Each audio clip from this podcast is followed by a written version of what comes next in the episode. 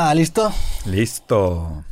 ¿Qué ha habido, gente? ¿Cómo están? Bienvenidos de regreso a su podcast creativo. El día de hoy traigo la tercera parte con un buen amigo, Diego Rosarín. ¿Cómo andas? Encantado, güey. De mis momentos favoritos del mes. La plática con Robbie, güey. Siempre Estuvo se ponen. No mames, son la mamada. ¿De Sí, el, capítulo pasado estuvo, la neta, muy bueno y la gente tuvo muy buena respuesta. Y Sí, güey. Güey, hasta la fecha recibo mensajes de gente Sí. random de que vato, haz otro y la verga. Y yo, ay, qué cabrón. Yo por mí platico con ese güey todos los días y la verga. Qué chingón, pues bienvenido, güey. ¿Cómo andas? Muy bien, güey. La neta chingón. ¿En qué andas ahorita? Acabas de empezar un canal de gaming, Sí, empecé un canal de gaming que se llama Liga Ace Esports, que, que está muy interesante. Me interesa mucho el tema de gaming. Eh, creo que tiene mucho potencial para crecer. En Latinoamérica sigue estando muy desorganizado. Hay un tema también, güey, pues digo, gracias por, por aceptar la invitación, por ir a los Disagree Sports. Hay toda una como falsa percepción de los valores negativos del gaming, güey. Y, o sea, claro que sí tienen valores negativos, Sí.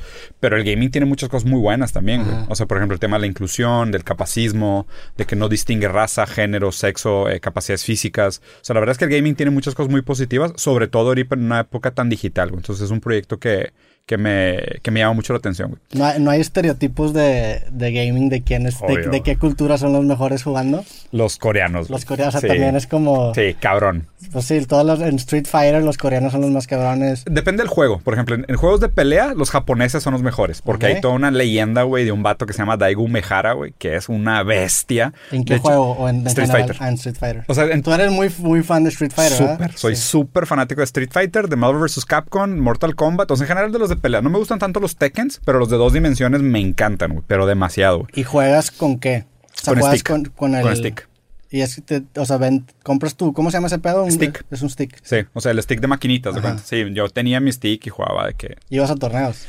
Sí fue un par de torneos, nunca me fue así que tan bien, pero sí, o sea, de, que de mi raza dominaba horrible, güey. Yo, que- tenía un amigo también en mi carrera que era bien fan de eso. El vato sí, Sí. ganó torneos, iba a mundiales No de mames. Street Fighter. Y, A la madre, Sí, güey. Y pues está ahí cabrón ese, ese mundo, güey. Siento que esa subcultura siempre ha estado bien interesante. De hecho, güey, un día que puedas, checa los videos antiguos de cómo eran los, los torneos de Street Fighter. Hay, hay un momento específico que aunque no entiendas de videojuegos y no entiendas de Street Fighter, ves ese video y dices, a la madre, ya entiendo el hype. Se llama eh, Moment, Moment 56 o nada más escriban Daigo Umehara Moment 56. Y es un momento específico en una final de un japonés contra un gringo donde se avienta una mega jalada, güey, y ves de que toda la raza así going insane saltando y dices, un güey. combo así cabrón, ¿o Sí, güey. O sea, hace tipo un counter de que es algo muy difícil ¿Un mecánicamente. counter es de varios golpes seguidos? ¿O qué es un counter? Un counter, haz de cuenta, es que tú tratas de hacer algo. Ah, y... ya te doy el counter. ya. Exacto, yo te hago un counter. Pero hace un counter que, o sea, mecánicamente tienes que ser casi un robot para hacerlo. O sea, es de esas cosas de que un frame. Tienes que hacer un input de un frame y el güey se avienta como 30 inputs de un frame seguido sin O sea, equivocarse. head movement de que... Sí, de que, ¿cómo, güey? O sea, un robot no podría hacer ese tipo de cosas. Está, está muy cabrón. Y sobre todo bajo presión. Porque lo que pasa también mucho en los videojuegos es que la gente, o sea, una Sí. cosa es que te salgan los combos en el laboratorio, o sea, cuando estás tú solo practicando, y la otra es que te salgan de que ahí enfrente, güey.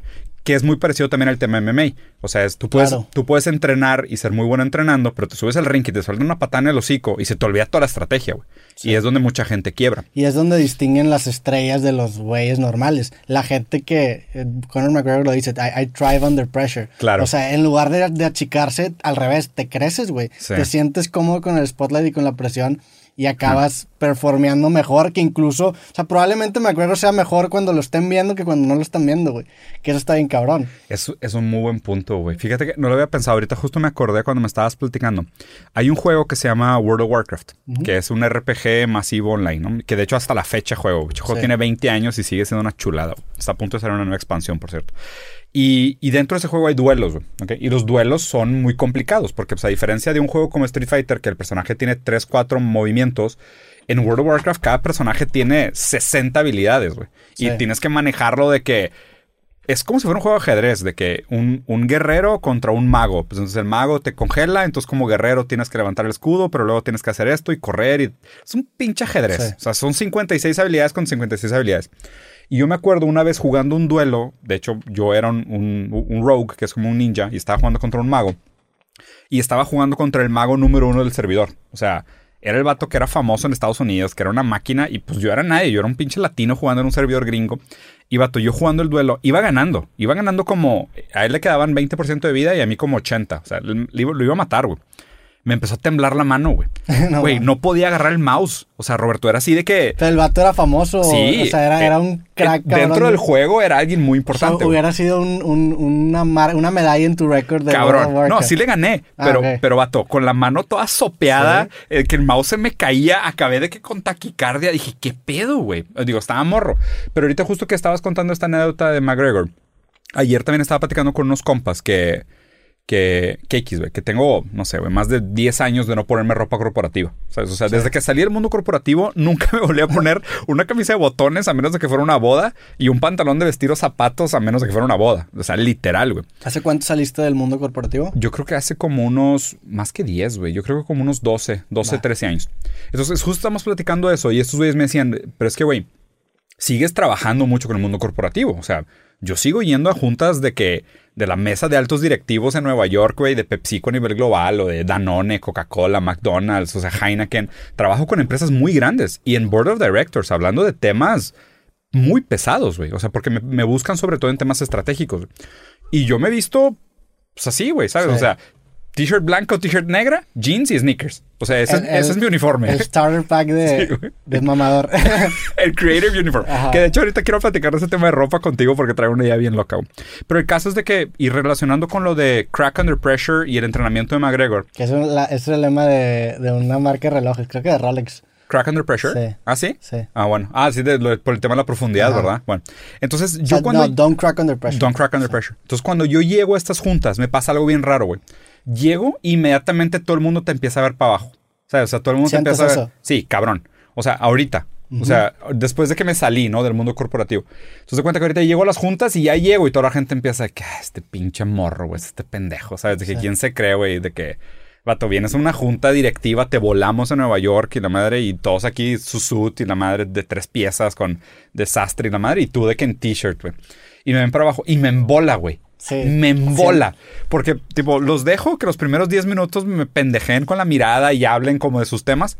Y luego abro los hocico cinco minutos Sí. y veo cómo cambian todas las miradas. Güey, ese Se- sentimiento. Se, siente bien cabrón. No mames, ese sentimiento para mí es caviar, güey. O sea, vivo para esos momentos de tipo de que la gente me se predisponga a menosprezarme. Sí. sí. cabrón. Y luego volteas la moneda y es, ese, ese para Y mí. apa- aparte puta, sa- güey. sabe más rico porque, güey, imagínate que si lo, pondera, si lo ponderamos del 1 al 10 Sí. y 0 es no tener expectativas, como a ti te bajan, tienes menos 5, entonces subes de menos 5 a 8, ya estás subiendo 13, güey. Sí, entonces cabrón. sientes un diferencial mayor, güey. Es- eso que haces es una práctica estoica, lo hacía Seneca también, güey. Sí, claro. Seneca de- se ponía una, una, una robe de ojete de varios colores para- y se iba a plazas públicas donde iba gente muy reconocida para que la gente lo juzgara y lo viera para abajo y así él pudiera practicar la indiferencia, güey. Claro. Y, y pudiera superar las expectativas y ese gap es mucho mayor, como dices. güey. Pero también está medio mamón irte en t-shirt a, a juntas, ¿no? O sea, a mí, por ejemplo, cuando me invitaban a conferencias de, de raza... Sí.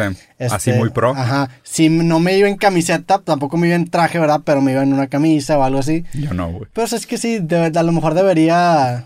Es que tam- también siento que lo... O sea, no, no sé si yo lo estaría haciendo por un statement que puede ser justificado porque Sí. re- me representa a mí como, como persona, pero tampoco te vas a ir, por ejemplo, una boda en camiseta. O sea, No, cuando claro, le robas el spotlight a alguien que, que, Malamente. como Kanye que se fue una boda en pantuflas, güey. O sea, eso, eso. Sí, pero Kanye sí tiene pedos de atención, güey. Sí, o sea, Kanye- Kanye si no es la estrella, está en el lugar equivocado. ¿Qué opinas de que se haya lanzado como presidente, güey? Pues mira, el hecho de que haya conseguido que 60 mil votos Sí. me parece patético, A mí se güey. me hizo muy poquito, yo creía que iba a conseguir mucho más. Güey, me pareció deprimente, güey. O sea, a ver, me parece una buena cachetada de realidad. O sea, porque lo que pasa con, con, esta onda de celebritismo en la que estamos ahorita es que existe la vocal minority en lugar de la silent majority, ¿sabes? Y para no decirlo en español, porque siempre en inglés, porque siempre me critican. Eh, es la diferencia entre la minoría altamente vocal y la mayoría silenciosa, ¿no? Sí. Donde durante mucho tiempo se hablaba de esta mayoría silenciosa como, oye, güey, pues es que la gran mayoría de la gente está callada y no se mete a los debates. Los que se meten a los debates son los radicales, que son muy vocales, pero representan a minoría. Sí. El problema es que hoy, como redes sociales te da una falsa percepción de lo que es el discurso público, resulta que es un reflejo del discurso público de la minoría vocal, no Sí. de la mayoría silenciosa, cuando la democracia supuestamente debería de representar la mayoría silenciosa. güey. Entonces, Sí, pero la, la minoría vocal acaba moviendo también la mayoría silenciosa. definitivamente. Sí. Definitivamente. Y creo que, hasta- o sea, a veces hasta mucho más de lo que... Claro, aquí la pregunta es qué debería de pasar. ¿Debería de ser una minoría silenciosa o una mayoría vocal? Sí, ah, ahí, digo, re- regresando a lo del tema de Kanye, a mí se me hizo algo positivo que habiendo tenido tanto engagement y tanto Sí. impacto, siendo una figura tan grande, solamente haya recolectado 60 mil votos. Eso se me Qué hizo, bueno. se me hizo bastante, o sea, habló Sí. muy bien de la sociedad gringa, Sí. porque para que solamente 60 mil personas voten después de todo el pedo que hizo en redes sociales, Claro. ¿Y cuántos seguidores tiene? güey? mínimo, ok, hay indicios de pensamiento crítico de... De, o- de está bien, güey. Eres chistoso, nos Ajá. entretienes, pero. pero a en este plano no claro, te no seas pendejo, güey. Claro, o sea, jamás dejarías que tú nos lideraras, güey. Sí. Y, es- es- y estoy de acuerdo O sea, en, contigo. en México eso hubiera pasado con algún rapero o con alguna figura pública, con algún influencer, probablemente te, proporcionalmente tendría muchos más votos que lo que tuvo Kanye. Que, que ahí lo interesante de hacer el análisis, y digo, puede ser que sí lo que dices, pero lo interesante de hacer este análisis de Kanye es decir, ¿cuántos seguidores tienes? Vamos a suponer que tiene 40 millones de seguidores en sus redes, ¿ok? De sus 40 millones de seguidores, ahora te das cuenta realmente que de ese porcentaje, de esos 40 millones, ¿qué porcentaje realmente lo sigue? Porque lo idolatra, Sí. o sea, porque está de acuerdo con todas sus posturas, pues ya es un porcentaje mucho menor. Y luego lo otro es pensar, esa gente que lo sigue, ¿cuánta gente realmente vota? Porque acuérdate que el turnout de Estados Unidos es bajo, güey. Sí. O sea, votaron creo que 100 millones de esta- estadounidenses y Estados Unidos tiene más de 200 millones. O sea, es un turnout muy bajo para una democracia tan funcional Que, como, que como por- la americana. como qué porcentaje será de la población que puede votar? ¿Como 60, 70? Pues yo creo, mayores de edad, yo creo que sí debe estar cerca del 70, güey. O sea, bueno, es que hay, hay muchos temas, porque Estados Unidos es el país menos libre del mundo, güey. O sea, en Estados Unidos si tú vas a la cárcel pierdes el derecho al voto.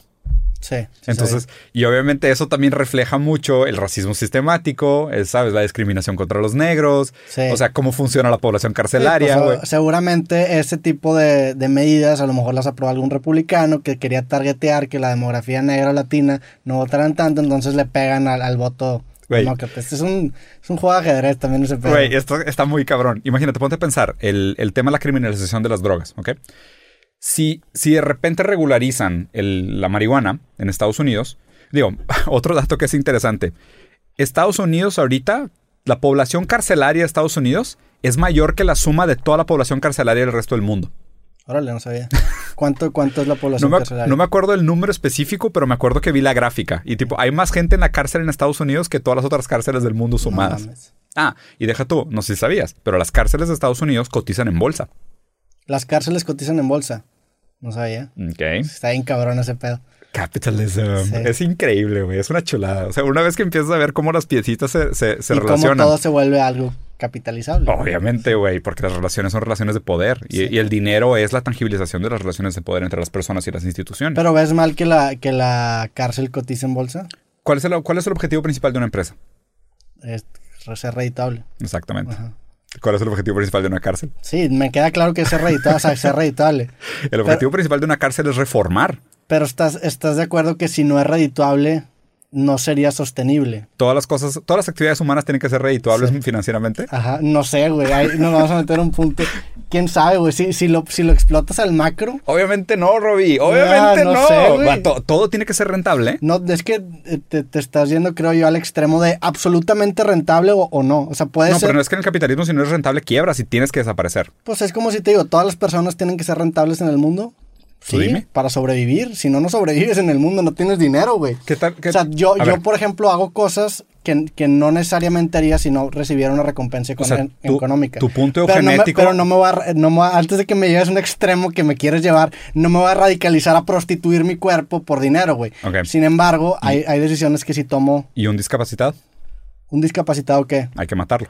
Pues depende. El, el discapacitado creo que se, se, se cose con la persona. Por ejemplo, pues tú tienes un hijo con discapacidad, yo tengo una hermana con discapacidad. Creo que hay responsabilidad familiar, güey. Son estas Pero construcciones. tú dijiste que si ser humano no es rentable. Bueno, ok, retiro lo dicho en ese sentido, porque Y- obviamente hay contraejemplos, pero vamos Claro. a partir de no, de no extremos. Ok. O sea, un, un ser humano tiene que tener algún tipo de eh, valor social para participar de la tribu. Sí, de un tipo de valor social para participar de la tribu. O sea, si tú quieres participar, Pues es que, o sea, si quieres comer, pues, pues es que se- pesca. sí, se- pero es que tú te estás yendo a un, a un porcentaje mínimo. O sea, vamos a regresar Sí. al tema de, de ser redituable, porque me, me llamó, la- me llamó la atención lo de, lo de los discapacitados. Yo creo que como, como dije, a lo mejor tú, si tienes un hijo con discapacidad, tienes todavía más responsabilidad de ser redituable porque tienes que mantenerlo, güey. O sea, creo que para poder sobrevivir. Y, y si nos vamos al punto evolutivo y dejamos atrás la empatía y todo este, este cariño humano. Ah, o sea, nada más eso. Pues si nos vamos a un punto de vista frío y evolutivo, por ejemplo, güey, hace poquito estaba en casa de una amiga y habían adoptado un gatito que el gatito no tenía un ojo. Entonces lo adoptaron porque su mamá lo abandonó. Cueros. La, la, pues no sé si cueros, nada más. Chido. Ajá, chido. Sí. Pero pues, o sea, fríamente la naturaleza dejó morir a, ese- a esa cría, güey. Claro. Nosotros como humanos somos más que eso. En eso estoy 100% de acuerdo contigo. Sí. Sin embargo, sí creo que tienes que generar... o sea, el me refiero a ser redituable, generar algo que te dé de comer para no morirte de hambre. Totalmente. O sea, que el ser humano tenga que eh, trabajar para justificar su, su pertenencia a la sociedad.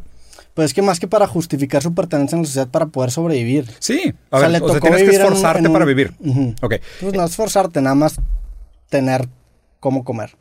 Tener cómo comer. Que en el juego capitalista es ser redituable. Lo que pasa es que, o sea, no solo el cómo comer, que no estoy fundamentalmente en desacuerdo con que una persona tenga que trabajar para conseguir algo. De hecho, el trabajo es muy importante en muchos sentidos. El trabajo es dignificante. O sea, el trabajo es la manera como nosotros nos relacionamos con el mundo. O sea, tú trabajas, pero puedes ser escultor, puedes ser carpintero, puedes ser músico, puedes ser muchas cosas. El problema es que el capitalismo tiende a liquidificar y derretir las relaciones de poder y desapropiar a la gente de sus capacidades de trabajo. Ok, vamos a ponerlo así. A ti te gusta la música, te gusta el arte, te gusta el estilo, eh, te gusta... Me gusta el estilo. O sea, el lifestyle. Sí, te gusta... lifestyle, Sí, güey. ¿Qué, qué más te gusta? Este, Dime, o sea, varias cosas que te gusten. Me gusta correr. me gusta gusta correr. Los deportes. Perfecto, ok. En una situación privilegiada puedes hacer todo eso y puedes diversificar tu día y decir, oye, pues ahorita tengo ganas de hacer arte, güey. Y pues X, no me muero de hambre si le dedico una hora al día a hacer arte. Oye, quiero salir a correr. No me muero de hambre si le dedico una hora al día a salir a correr, ¿ok? Porque tú naciste en una situación privilegiada donde, pues, vato, ya tenías casa, güey. Te Sí. pagaron la carrera, güey. Estás en el 1% de la población del mundo. A la gran mayoría del mundo no se les permite esos lujos. O sea, no se le permite el lujo de ser humano. Ahora, el problema es que tú naces desde un punto de desigualdad. Pero bueno, hay- es- eso entiendo el- la- lo que dices del lujo de ser humano, pero ser humano en la concepción del siglo XXI. Porque en la concepción de antes, en el que éramos nómadas y estábamos buscando cazar, Sí. el- la definición de humano era precisamente esto. Ahorita que ya tenemos, Sobrevivir, ahorita que ya tenemos resueltas esas necesidades básicas, Sí. Trascendimos esa definición de humanismo Sí. y ahora ya es el tener esas actividades de ocio. A ver, ahí te va. El, de hecho, uno de los dilemas de la filosofía, y lo plantea Hegel con una frase súper famosa, que es que la filosofía es como el búho de la Minerva, que solo toma vuelo en el crepúsculo, es como decir que la filosofía tiene el dilema de solo entender las cosas cuando ya se están terminando. ¿Sabes? O sea, se da cuenta que el, el- la- el pensamiento lo que hace es entender lo que ya pasó. Entonces, el búho solo vuela, solo vuela en el crepúsculo, cuando se está terminando la noche, ¿no? Entonces, la idea es, nosotros siempre juzgamos el pasado con los criterios del presente. Sí, es un sesgo gigantesco. Y no Es tienes la cómo falacia del historiador. Le inventas una narrativa que te llevó al punto en el que estás y no ahorita. tienes cómo salir de ella. Pero es lo, único, es lo único que podemos hacer para Sí. verbalizar lo que pasó y en- encontrarle un sentido. Bueno, güey. para eso existe la teoría crítica, la teoría crítica y la dialéctica, que es decir, realmente entender cuáles son las cosas que existen por detrás de estas dinámicas de poder y cuáles son realmente las motivaciones. O sea, por ejemplo, para mí uno de los conceptos más chafos que existe es la idea de que existe tal cosa como la naturaleza humana. O sea, existe tal cosa como la naturaleza humana fuera de aquellas condiciones materiales que te permiten expresarte de una manera o de otra. O sea, es muy fácil decir, ah, es que el ser humano eh, se comporta de tal manera competitiva y o- opera a través del de la competitividad para progreso. Y te puedo enseñar históricamente cómo la competitividad trajo progreso. Pues sí, porque las condiciones eran de competencia. Sí. O sea, y están ahorita, por ejemplo, estudiando muchos casos de unos chavos, por ejemplo, que se quedaron varados en una isla y eran unos niños, ¿ok? Relativamente chavos. Y te, cuentan la historia que ellos sobrevivieron creo que 120 días en una isla y eran niños entre 13 y 17 años, güey. Y cómo colaboraron esos 100 días para sobrevivir todos. Y cómo entre ellos hicieron dinámicas de poder y se asignaron diferentes responsabilidades. Y oye, tú estás muy chiquito, güey, pues entonces sabes que tú te vas a quedar aquí, tú te encargas de barrer el piso de las, de, de las cuevas. Tú que estás grande, tú vas a tener que subir el árbol para bajar cocos. Y tú que eres eh, más fuerte, tú vas a tener que cortar madera. Y se atribuyeron diferentes responsabilidades entre todos para sobrevivir los 100 días.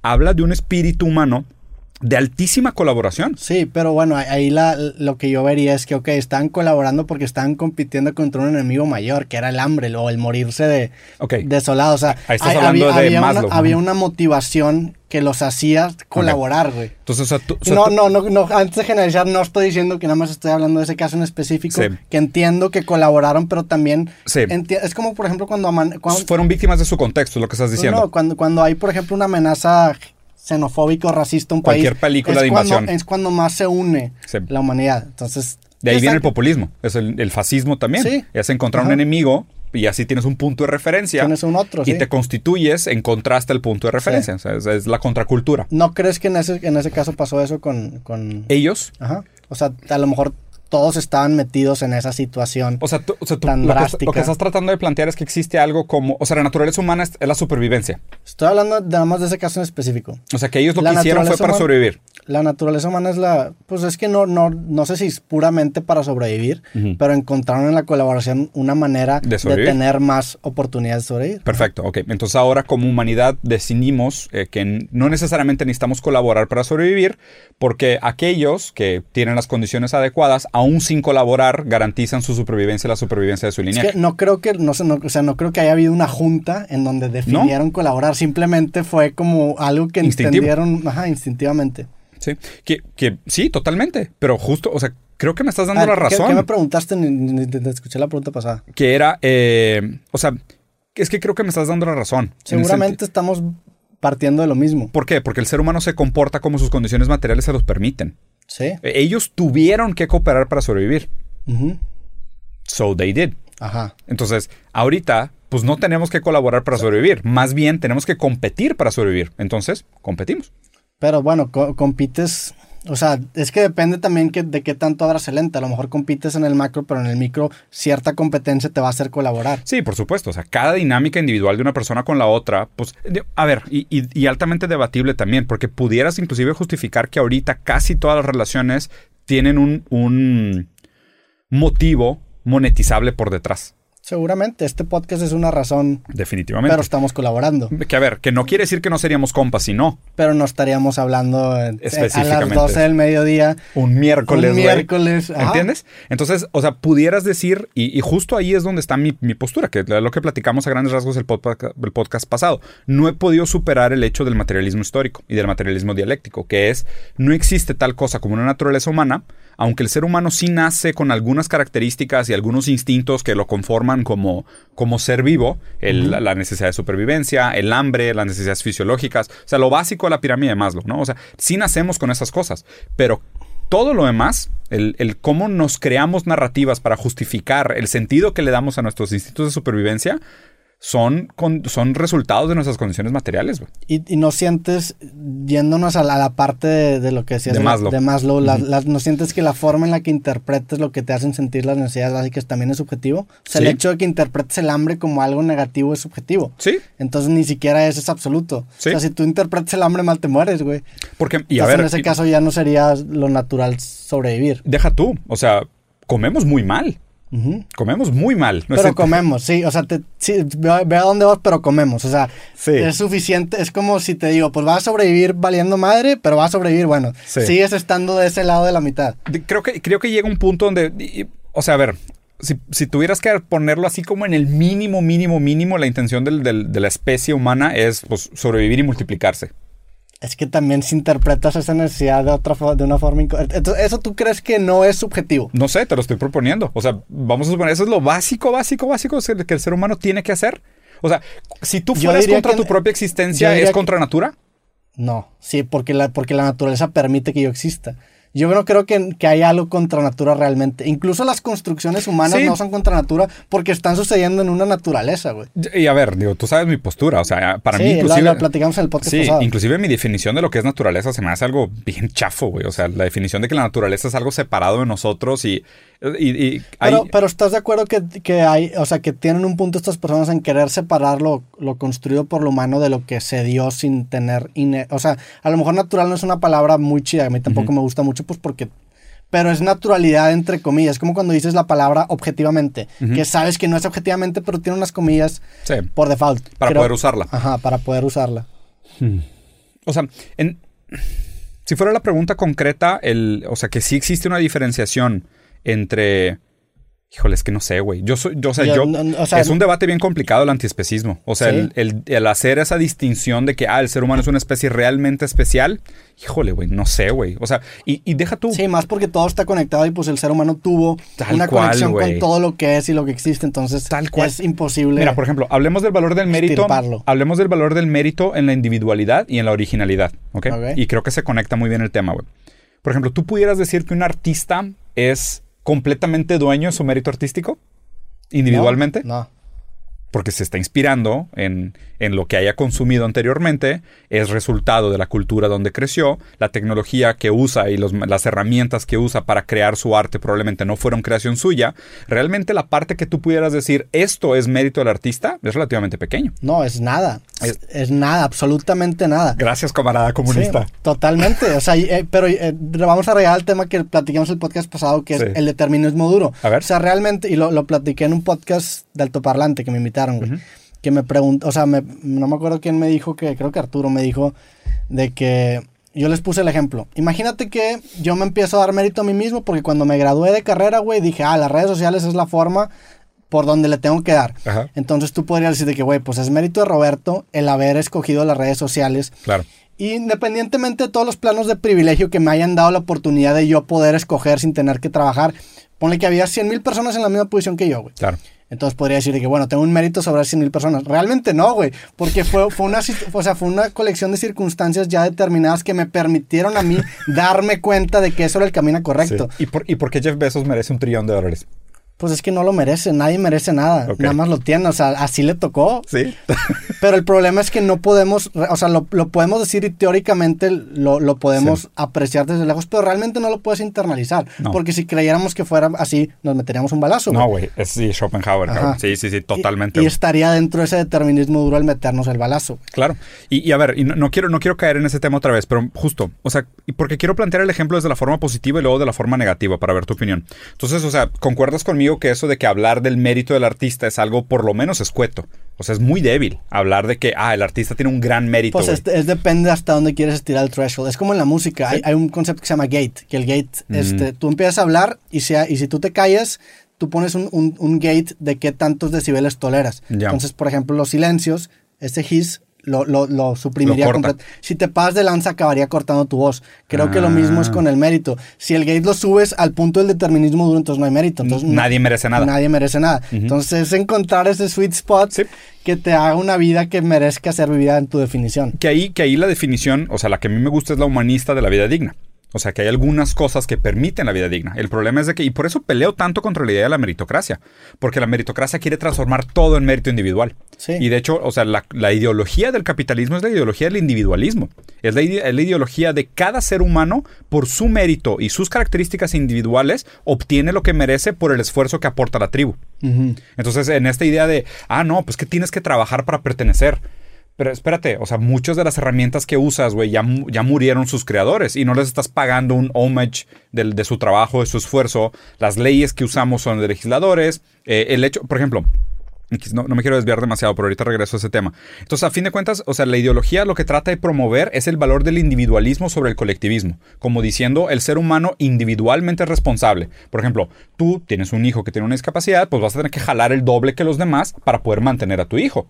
Sí, pues si, lo quieres mantener, que eso es lo que te llama tu naturaleza. Claro, que es lo que llama la empatía. No tienes que hacer nada. No, no, no. Puedes meter un balazo. No tienes que eh, hay un beat Luis que dice que todo el tiempo estás escogiendo consciente, bueno, inconscientemente no suicidarte. sí, sí, sí. Si el día de mañana me dice, recoge tu cuarto, no quiero, te das un balazo. claro. Se acabó. Camus decía, la única pregunta relevante de la filosofía es suicidarse o no suicidarse. Es la única pregunta relevante de la filosofía. Todas las demás pudieran ser secundarias. Y eso, y eso es un muy buen punto. Pero a ver, lo que, lo que estaba planteando con esto, entonces, está el ejemplo de en la meritocracia, ¿no? De decir hasta qué punto es el, el dialer de, oye, esto es mérito individual, esto es una, una responsabilidad compartida de pues mucha gente que se esforzó para que se pudieran dar estas condiciones. Oye, si nadie hubiera inventado el clima, ciudades enteras como Monterrey y Singapur no podrían funcionar, güey. Sí. O sea, Singapur no existiría si no hubiera el clima. Sea, si no existe el aire acondicionado. Creo que el plano, o sea, creo que el threshold o el, el- el nivel en donde lo marcas está en donde tú defines que es un plano en donde empiezan las personas Sí. similares a ti, güey. Porque obviamente, si, yo me, si yo tuve la oportunidad de estudiar una carrera universitaria, mi- me compararía en esta, en esta competencia de mérito con gente que está en ese mismo piso. Obviamente no me voy a poder comparar con una persona que no estudió ni primaria, güey. Claro. Porque ahí sí se ve la diferencia. Entonces, que obviamente es, es una construcción ficticia de, sí, sí, de sí. que estamos en el mismo plano. Simplemente ahí puse el threshold. Porque, insisto, si lo pones en donde debería estar, no hay mérito, no existe. No, yo, yo estoy de acuerdo contigo. Yo por eso soy anti-meritocracia totalmente. Pero es que, no, bueno, no han- ya, ya tuvimos esta discusión en el no capítulo quiero. pasado. Sí. sí. Entonces, mira, hablan- hablando del otro lado, ¿ok? Que es, que es un libro que estoy leyendo ahorita, güey, que habla sobre eh, la revolución de la responsabilidad y la revolución de la moral, ¿ok? Hay una historia bien interesante de, de la, de la gente que participó, los físicos que participaron del desarrollo de la tecnología para la bomba nuclear, para la bomba atómica, ¿ok? Cuando hacen la primera prueba de la bomba atómica, hay una frase bien famosa que dice uno de los científicos, no me acuerdo exactamente, pero es una frase de un dios, uno de, las, de, las, de los muchos de la religión esta politeísta antropomorfa hindú, que dice, creo que es de Vishnu, si no me acuerdo, que dice, yo soy el dios de la muerte, soy la destrucción y la creación de los mundos. Cuando vieron la primera, primera bomba nuclear que tronó, y estos dijeron de que, a la madre, ¿qué creamos, güey? O sea, ¿qué hicimos creando Sí. la bomba atómica, güey? Entonces, después de esto, te hablan, por ejemplo, del, del, tribunal donde juzgaron a un administrador que trabajaba en los campos de concentración de la Segunda Guerra Mundial. Fue un güey muy famoso que se escapó, se estaba viviendo en Argentina, lo secuestraron en Argentina, se lo llevaron a Austria, si no me equivoco. Aus- Austria no, Bélgica. No me acuerdo. Se lo llevaron a Europa para juzgarlo, ¿ok? Y haz de cuenta que le dijeron de que, güey, es que tú administrabas Auschwitz. O sea, tú llevabas la cuenta, tú pasabas las órdenes, hacías la logística, trabajabas con los horarios. Y el güey dijo, a ver, yo nada más estaba haciendo mi trabajo, güey. O sea, a mí me dijeron, estos son los números, estas son las tablas de tiempo, tú organiza las tablas de tiempo, los- las fuerzas laborales y los resultados. O sea, porque soy culpable, yo estaba siguiendo órdenes. Entonces aquí viene, es, es justo como hablar de meritocracia, pero hablar del otro lado, ¿ok? Que es hablar de responsabilidad. Entonces aquí la pregunta es, ¿dónde se acaba la responsabilidad individual? Porque justo ahorita en lo que estamos viviendo, tenemos lo peor de los dos mundos, donde todo lo bueno que haces es responsabilidad tuya, más bien es mérito tuyo, pero todo aquello de lo que participas que es nocivo para el mundo no es responsabilidad individual. Sí. ¿Sabes? Ahorita estamos en el peor de los momentos y esto se llama capitalismo tardío. Y eso, eso creo que lo generan las, o sea, las, estas entidades gigantescas que son las empresas, que son, por ejemplo, Economía global. Ajá, porque, y lo, por ejemplo, en H&M, güey, que, que tienen gente trabajando en no sé dónde Malasia, chingados, pagándoles no sé cuántos centavos la hora, güey. Creo que la, la compañía es tan grande que la responsabilidad se disuelve, por así decirlo. Entonces, pues todo el mundo le echa la culpa al de arriba, hasta que el de arriba le echa la culpa a todo lo que tiene que mantener abajo. Claro, y Entonces, dice, yo estoy desconectado. Ajá, sí. O sea, para mí es un Excel, es un Excel que está ya lejísimo. vuelve un deadlock. Sí, güey. Y entonces ahorita vivimos en el peor de los mundos. O sea, en el peor de los mundos en este momento. Porque siempre vivimos en el peor y en el mejor de los mundos. Sí. Es lo raro, güey. Porque pues es de nuevo la, la- la- la- la paradoja de tener que juzgar el presente y el pasado solo con la óptica y la lógica del presente. Sí. Pero por eso la intención es no llegar con vergüenza al futuro, güey. Porque, pues digo, la intención es que se pueda mejorar. Entonces, la crítica es, oye, güey, pues tenemos un pedo grave, porque de un lado está la meritocracia, que hemos hablado extensamente sobre el tema. Pero por otro lado, necesitamos una revolución de la responsabilidad. O sea, necesitamos una reinvención de cuál es la responsabilidad. Porque hasta hace unos años, vamos a suponer, no tan lejos, ¿eh? O sea, estoy hablando de dos, tres décadas, tú todavía podías consumir cosas relativamente locales. Y digo, relativamente entre comillas, que era de que, oye, pues sí, resulta que aquí compré un salami, güey, pero pues es hecho aquí, con animales de aquí, de la tierra de aquí, con un productor de aquí, pues me estoy comiendo un jamón, un sándwich, que está todo hecho aquí. Sí. Ahorita cuando te dicen productos locales, es como que, a ver, güey, la máquina que estás usando es china. El plástico del empaque es de, no sé, de Europa, güey. ¿Sabes? O sea, la tecnología es una cámara fría japonesa. Y sí, los ingredientes a lo mejor son locales. Pero fíjate que la lana que te fondea es de un investment fund que tiene manos en Malasia e Indonesia, güey. Y eres parte de la cartera de, la- de las inversiones Sí. que están en otro lado del mundo. Entonces, ¿existe realmente tal cosa como una conciencia de, uh, es que voy a consumir local? Que a ver, yo soy a Para, favor. para mí se me hace ya es obsoleto lo de, lo de, Local. lo de favorecer el tema local. A mí se me hace, a mí se me hace artificial. O, O sea, se en me hace en un mundo globalizado no puedes No. esperar. que funcione. Ajá. No escala. Sí. O sea, la verdad es que no escala. Pero, pero a ver, el problema es que tampoco la globalización No, escala. el problema es que la globalización se lleva a un punto extremo en el que ya se vuelve. Claro, güey. Entonces- Imagínate que Pero dijeran así. es, o sea, es eso, es como un threshold, es encontrar el sweet spot. To- Totalmente. todo se reduce a encontrar el sweet spot. Totalmente. Y por eso existe este debate ahorita de hablar sobre ética de la responsabilidad, del consumo. Porque vamos a suponer, mañana dicen, ¿sabes qué? Pero est- ¿estás de acuerdo que tendría que venir esa reforma en un tema legal? O sea, tendría que ser. Exactamente. Se tienen que meter los gobiernos a fuerza. Exactamente. O sea, yo por eso soy Pues a favor. No debería haber libre mercado. Mm, Claro, no el libre mercado lleva a los extremos que tú dices de eres no. necrófilo y no sé Sí, qué. güey, no, no, están, Estoy de acuerdo contigo. Están locos, güey. O sea, literal, gente, ténganle miedo a la gente que favorece un libre mercado sin Estado. Pero es están que, es que, enfermos insisto, de la cabeza. eh, lo dicen des- con comillas incluidas, güey. Sí. Lo- lo- obviamente no piensan eso, güey. No, Sobre- algún loco lo- probablemente sí, ¿verdad? Sí, la, la lógica no da. Pero Ajá. de nuevo, las minorías vocales. Sí. O sea, hay un partido libertario en Estados Unidos que tuvo más votos que Cañe. Sí, el- tuvo una morra, ¿no? Sí, una morra. No sé 1.8 qué, de los votos. sí lo Sí, sigue. 1.8 de los votos. Que digo, qué bueno, güey. Porque la verdad es que la gente que, que- que está a favor de la- del libre mercado no sabe lo que está hablando. Es algo abominable, cabrón. Pero ve, para terminar la lógica, imagínate, justo como dijiste, tiene que haber un cambio en el marco legal. Vamos a suponer, pasan una ley que dice está completamente prohibido el trabajo infantil, ¿no? Que ahorita yo creo que si tú lo pones a votación, nivel global, pasa inmediatamente. Si tú pones una votación de que quién está a favor de que no puedan emplear niños, ¿sabes? probablemente todo el mundo diría, claro, güey. Sí, O sea, pero es que también es, es un tema también complicado. a ver, Porque hay niños en los que, o sea, hay veces en las que a lo mejor el niño necesita trabajar, güey. y eso justifica, Mm, es que por, es pues, que porque lo mismo podrías decir de la pedofilia, en entonces, caso de la prostitución infantil. No, eh, la, la pedofilia sí es diferente. o no, sea, pero la prostitución infantil. Sí, este, estoy de acuerdo. Te digo, estás yéndote a. Te estás hablando del tema lucrable, que si alguien necesita va a vender a su hijo. Eso te lo O refieres. su cuerpo. Sí. Imagínate, ¿puedo vender mi páncreas para Sí. pagar mi renta? Sí, estoy de acuerdo que eso está, eh, que eso está mal, güey. Pero estás, estás, estás tomando el trabajo infantil, lo estás metiendo dentro, o la prostitución lo estás metiendo dentro del trabajo infantil. Pero es que o lo, o lo- o lo demonizas o lo romantizas. Es que no creo que este sea un punto así. Por ejemplo, güey, imagínate, tú tienes una tiendita, güey. Tu, Sí. tu hijo va a trabajar, digo, va, va a estudiar en la tarde y pues en la, en la, en la tarde te, te ayuda a estar en la tiendita, te ayuda a atenderla y está jugando y la chingada. Eso sería ilegal y sería penado. No, que te esté ayudando y pa- para que tú, o sea, tú como papá dices, aquí quédate hijo, te voy a enseñar algunas cosas sobre administración y responsabilidad. I'm okay with that.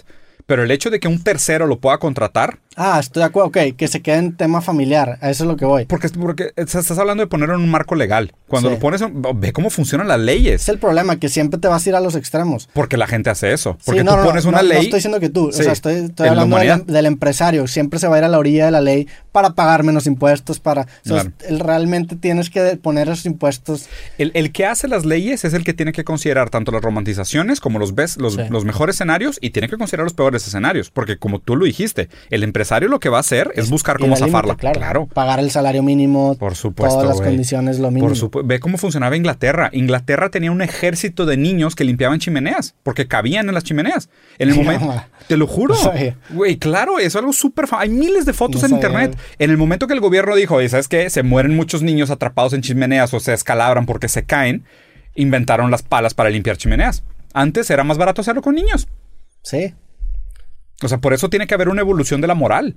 Entonces, imagínate, güey, hacemos una evolución de la moral y votamos de que, ¿sabes qué? Ya platicamos con Roberto, güey, estamos de acuerdo, emplear niños está mal, ¿ok? Sea, es romantizado a lo mejor podría sonar como algo positivo, que de hecho lo dijo No, Bill Gates no y creo, Melinda que sea, Gates. no creo que sea lo positivo. O sea, Melinda Gates dijo, es una manera de que aprendan skills de responsabilidades de temprano. Güey, está como con una pala en la jeta, güey. Sí, güey. Es que Y, tampoco... y Belinda Gates, güey, es como que chingados, ¿cómo puede existir gente así, güey? Pues es que, güey, tam- también, o sea, yo no lo veo tan satanizado como tú. Entiendo No, que se, se- se- o sea, se hace mucho más grave porque ella es quien lo está diciendo. La persona que está en la cumbre del capitalismo. Que su dinero podría Sí. resolver el hambre en África. Estoy de acuerdo. O sea, y- y dice que no, no, no, trabajo infantil está pero, bien porque pero también, aprenden skills. también entramos de cierta forma en, en una dominem en el que le estamos Sí. dando. O sea, si lo hubiera dicho una persona de clase baja, güey, Sí. eso mismo, no lo satanizarías tanto. No, igual le diría, pues, o sea, le falta información. Probablemente igual que a Belinda. Le falta información. Sí. Melinda Gates, ¿no? Pero, pero el caso es, entonces, pues, prohibi- prohibimos el trabajo esclavo infantil, ¿ok? Entonces resulta que ahora tenemos una deuda que pagar. Porque todos los celulares fueron hechos con trabajo esclavo infantil. O sea, por lo menos, por lo menos. O sea, deja tú lo de China, que es altamente probable y altamente comprobable también. Pero las, las minas de, de minerales en Congo, O sea, sabemos que no solo provoca guerras, sino que la gran mayoría de los que trabajan son, son niños. ¿ok? Entonces el gobierno dice, ¿sabes qué? Ahora todo el mundo que haya comprado un celular de Apple en los últimos cinco años nos debe 100 dólares por celular. Porque esos 100 dólares lo vamos a usar para reconstruir una infraestructura de educación en Congo. Entonces, pues ahí lo que estás haciendo es repartiendo la responsabilidad. Y obviamente esas multas tienen que ser progresivas. Pero, no creo que, puedas aplicar una política retroactiva. Se tendría que ser de aquí en adelante. O sea, suben el, en lugar de... Porque eso es algo, es algo o sea, utópico, güey. Nadie va a pagar claro. 100 dólares por un celular que yo compré en el 2016. Pero es que, por ejemplo, tendrías que subir el precio, o sea, le tendrías que subir el precio a los aparatos, que sería una consecuencia natural porque la mano de obra sería más caro, bla, bla, bla, bla. Pero, por ejemplo, el mismo, y estas, estas discusiones son buenísimas para tenerlas con libertarios, con los que defienden el libre mercado, porque, por ejemplo, dices de que, hoy, ¿sabes qué? Eh, deberíamos de partir de una economía libre, eh, sin monopolios, sin intervencionismo del Estado. O sea, para que realmente el mercado pudiera dar lo mejor que da. Que Pero es, pues ya lo estás limitando.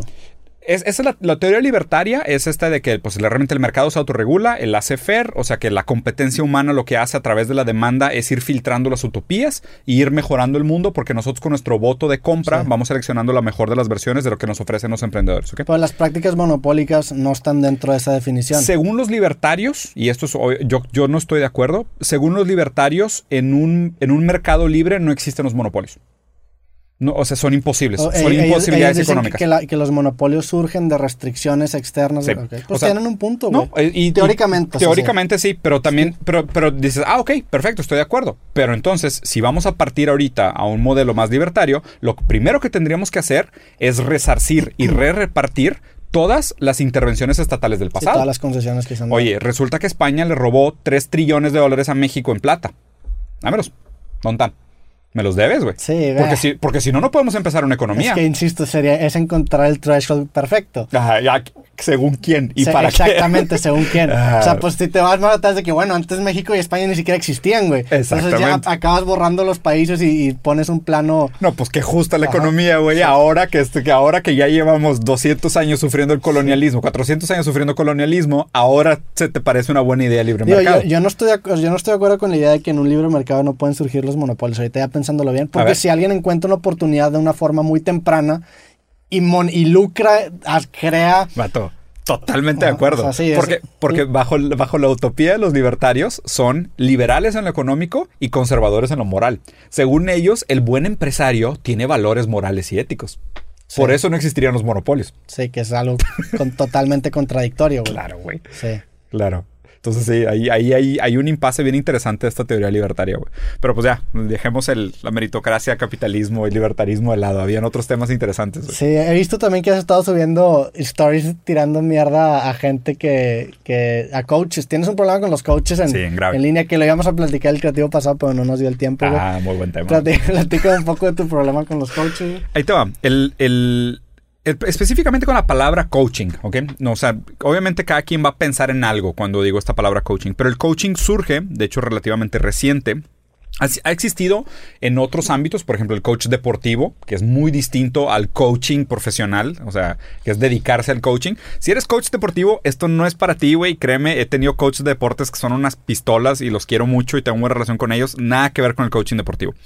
Si Pero también hay coaches de vidas que son buenos. O sea, ¿En qué sentido? Que te dan un consejo que te funciona. Ok, esa es la pregunta. ¿Qué formación tiene un coach? Sí, eso es, eh, digo, es caso por caso, ¿verdad? Ajá. Entonces, la pregunta es, ¿por qué la palabra coach? Porque si tú me dijeras, es que hay unos coaches que son psicólogos, ¿y por qué no se autodenominan psicólogos? O sea, ¿por qué no trabajan con la psicología? sí, claro. Exacto. Entonces, ya, ya más o menos vas entendiendo por qué mi furia contra esto. sí, entiendo tu furia. A mí también la palabra coach me da un poco de problema y me, causa, me, da como un cringe. Qué, bueno, güey, porque la neta a mí pesado. Pero pues también es, o sea, entiendo, entiendo el hate y dónde radica. Y, pero pues también siento que hay gente que es buena dando consejos, güey. pero que sean tus compas, no que te cobren, cabrón. Es el pedo, pero pues un compa también te puede cobrar. Ay, güey, pero pues esta es la monetización de las amistades. Pero ok, entonces el, ya te entendí. El coach solamente te causa problemas y cobra. O sea, si yo, imagínate, empiezo a dar. Cero pedos. imagínate que yo empiezo a hacer videos dando consejos de cómo enamorarte y cómo vivir tu vida a lo que yo creo que es la forma correcta, pero no, no tengo ningún curso, no cobro nada, ¿te daría problema yo? Ahí te va, depende cómo monetices tus redes. Porque el problema es que ahorita es muy raro entender cómo la gente monetiza su consejeo. ¿Sabes? O sea, el problema es que se transformó. Pero imagínate que no lo monetizo. Imagínate que yo estoy, ya tengo dinero, estoy buscando atención. Yo quiero tener followers. Ok, solo quieres tener followers. Solo no lo monetizas ya- de ya ninguna soy manera. un- soy un empresario que ya está made. ¿Te autodenominas coach? No sé, a lo mejor. Es que, es que la palabra me causa tanto pedo. O sea, porque a ver, Coach Berto Martínez. el tema de dar consejos siempre ha pasado, güey. O sea, siempre han existido los líderes de opinión, siempre han existido los, eh, los sabios, los elders, lo que tú quieras. O sea, somos una especie que aprende por mimetismo. O sea, aprendemos de los demás, lo cual está perfecto. El problema es que cuando se lleva a la radicalización y al extremo, este tema del coaching es donde me empieza a parecer problemático. Y, y de nuevo, es un problema del capitalismo. ¿Por qué? Sí. Porque está transformando en una relación monetaria una relación social. O sea, antes juntarte con tus compas porque te sentías mal y que un amigo tuyo que admiras, oye, este es una verga, güey. Oye, güey, me está pasando esto, ¿qué opinas? Güey, no mames. Cambia tu mentalidad, güey, sabes, relájate, lee un Sí. libro, ve a escalar, empiezas a hacer ejercicio, te vas a sentir como madre, puta, gracias, cabrón, a ver cuándo nos echamos otra cheve. Cero pedos. Pero, por ejemplo, yo soy un coach en el sentido que yo vendo un libro de consejos, güey. Y la gente me compra mis consejos y me, me pagan. Sí, a- a- y vivo obviamente- de mis libros. O sea, soy un coach. No, yo también. Ah, llegué a la A ver. realización de que soy un coach. Pro- probablemente yo también. Ajá. O sea, si, si hables así ampliamente el sentido Das de la palabra. y yo también. Claro, o sea, lo que, lo que creo que. Lo que creo que debemos de demonizar es este, es este estereotipo del coach, ¿sabes? El vato que pr- primero te quiere dar todas las soluciones ya prehechas. Sí. O sea, que te dice de que cinco consejos para el éxito, cómo ligar en dos citas. 100 consejos para vivir de tu arte. Eso es, güey. Pero, güey. Es que también. Pero, no te autodenominas coach, más bien. No, no, sea, no, y aparte, el, el, sea, el- el- por ejemplo, en personalizando lo que creo que puedo hablar de mí mismo, Claro. se llama 100 con- Creativos 100 consejos para vivir de tu arte, porque si tienes no un- morir en el intento. Ajá, y aparte 100 consejos para vivir de tu arte, realmente no son 100 consejos, son como 106, güey. Liar. Entonces, es, es nada más, una promo de fin de semana. es una prom, pero aparte estaría ojete si te diera menos, te estoy dando más, entonces eres Como si un te, buen ven- coach. si te vendo 20 limones y te doy 21, no te vas a quejar porque te dio uno más. Eres un muy buen coach. Pero, o sea, por simplicidad, no sé, ya- Claro. ya, es lo que te iba a decir. Que a ver, mira, ahí te va. Yo creo que la pregunta es, ¿te pudiera cuestionar yo por el background de dónde estás dando tus consejos? Sí, Y, y creo que es válido. Sería legítimo. Y me parece una crítica válida en todos los niveles. claro. En todos los niveles. No estoy diciendo que sea solo para los coaches. El problema es que al que me estoy refiriendo es al estereotipo de coach. Y claro que es un estereotipo. O sea, lo correcto sería hacer el análisis de caso por caso. ¿Hay algunas personas que dan consejos que son buenos en lo que hacen? Definitivamente sí. Y que ayudan a, a personas a salir de... Ah, me Definitivamente te sí. decir, pero que digo. ayudan a personas a salir adelante. Hay que ver qué Es adelante. lo, lo que te iba a decir es que lo irónico de... la- el creativo pasado estaba hablando con Eric Canales, que le mando un saludo, y el, y el güey Sí. Este, me leyó el tarot. Este, y, y- y empecé a investigar un, un día antes sobre este tema, porque la neta yo no estaba nada familiarizado. Y llegué yo a mi conclusión, y es mi opinión personal, que el tarot, en mi opinión, no- y, y, pues respaldado un poco con la ciencia, no tiene ningún background, sino para mí funge como una técnica proyectiva en el que el sujeto pro- se proyecta a través de imágenes y verbaliza algo que tenía en la mente. Totalmente. Entonces, eh, creo que es una técnica. Sin embargo, creo que, irónica, bueno, irónicamente, pero creo que entre más creas tú en la efectividad de la técnica, más te funciona, güey. Entonces, creo que muchas veces los coaches entienden que entre más crean su propia mentira, porque es una Sí. mentira, Sí, sí, sí. más feliz son o más efectiva es, güey. A ver, sí. La pregunta es, ¿el objetivo es ese? ¿El Pues, objetivo es ser feliz en el engaño? Yo creo que ellos, ellos hay, hay una, hay una cita de, de George Constance en Seinfeld. A ver. que le dice Jerry, it's only a lie. No, it's not a lie if you believe it. o sea, no es, no es una mentira si tú te la crees. Eventualmente te crees tanto esto que deja de ser una mentira. Se Claro. una verdad. Pero a ver, y, no- y por eso digo, el problema que tengo con el coaching es un problema del capitalismo. ¿Por, por qué? Primero, por la monetización de, las- de las relaciones sociales. Pero segundo, porque perpetúan el mito de la meritocracia. Por eso, pero si yo... Sí, sí, eh, sí, no. Pero por ejemplo, si yo te digo que, güey, construí esta mentira, que y para mí ya no es mentira, ya es una verdad porque Sí. me la creí tanto. ¿Pero cuál? Dame un ejemplo. pues, por ejemplo, la mentira de... El que es pobre es pobre porque quiere. No, no, no, una mentira de, no sé, güey. ¿Cuál podría ser un buen ejemplo? Pues la una mentira de- Levantarte de, temprano una te secta, garantiza de una, de una religión, güey. Ok. Oye, ¿sabes qué? Yo comulgo todos los domingos, me confieso cada vez, una vez al mes, güey. Estoy en paz, voy a misa, doy mi diezmo y vivo en paz. Soy feliz, güey. Encontré la plenitud en esa, en esa mentira o en esa jaula, güey.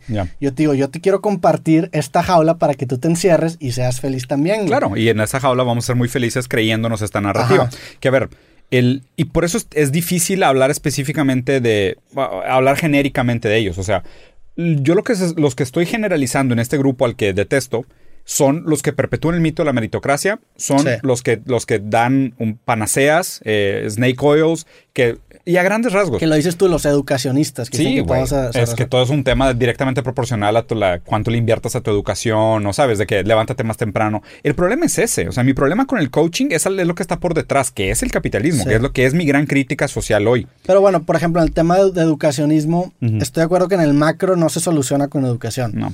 Pero en, en un grupo micro, probablemente sí hay una diferencia entre el nivel educativo. La pregunta es, ¿la educación es buena en algunos casos? Sí. Ujú. ¿La educación es la solución para Sí. los problemas sociales? Entonces, el No. educacionismo para... Si yo como coach, mi demografía es hablarle a gente Ujú. que está en un nivel o un círculo, un nicho, Sí. que cumple, o sea, que le va a funcionar este consejo, pues te puedo decir de que, güey, pues si estudias te va a ir mejor. Y para ese nicho, probablemente sea cierto. Tendría que ver los estudios para ver si es verdad, porque, o sea, y ahí... Sí, probablemente sea cierto. Y, aquí no hay, y aquí no, no hay necesidad de teoría. O sea, aquí hay más que suficiente pruebas empíricas para hablar del tema. O sea, acuérdate, el 90% de lo que determina tu éxito financiero es donde naciste. Sí.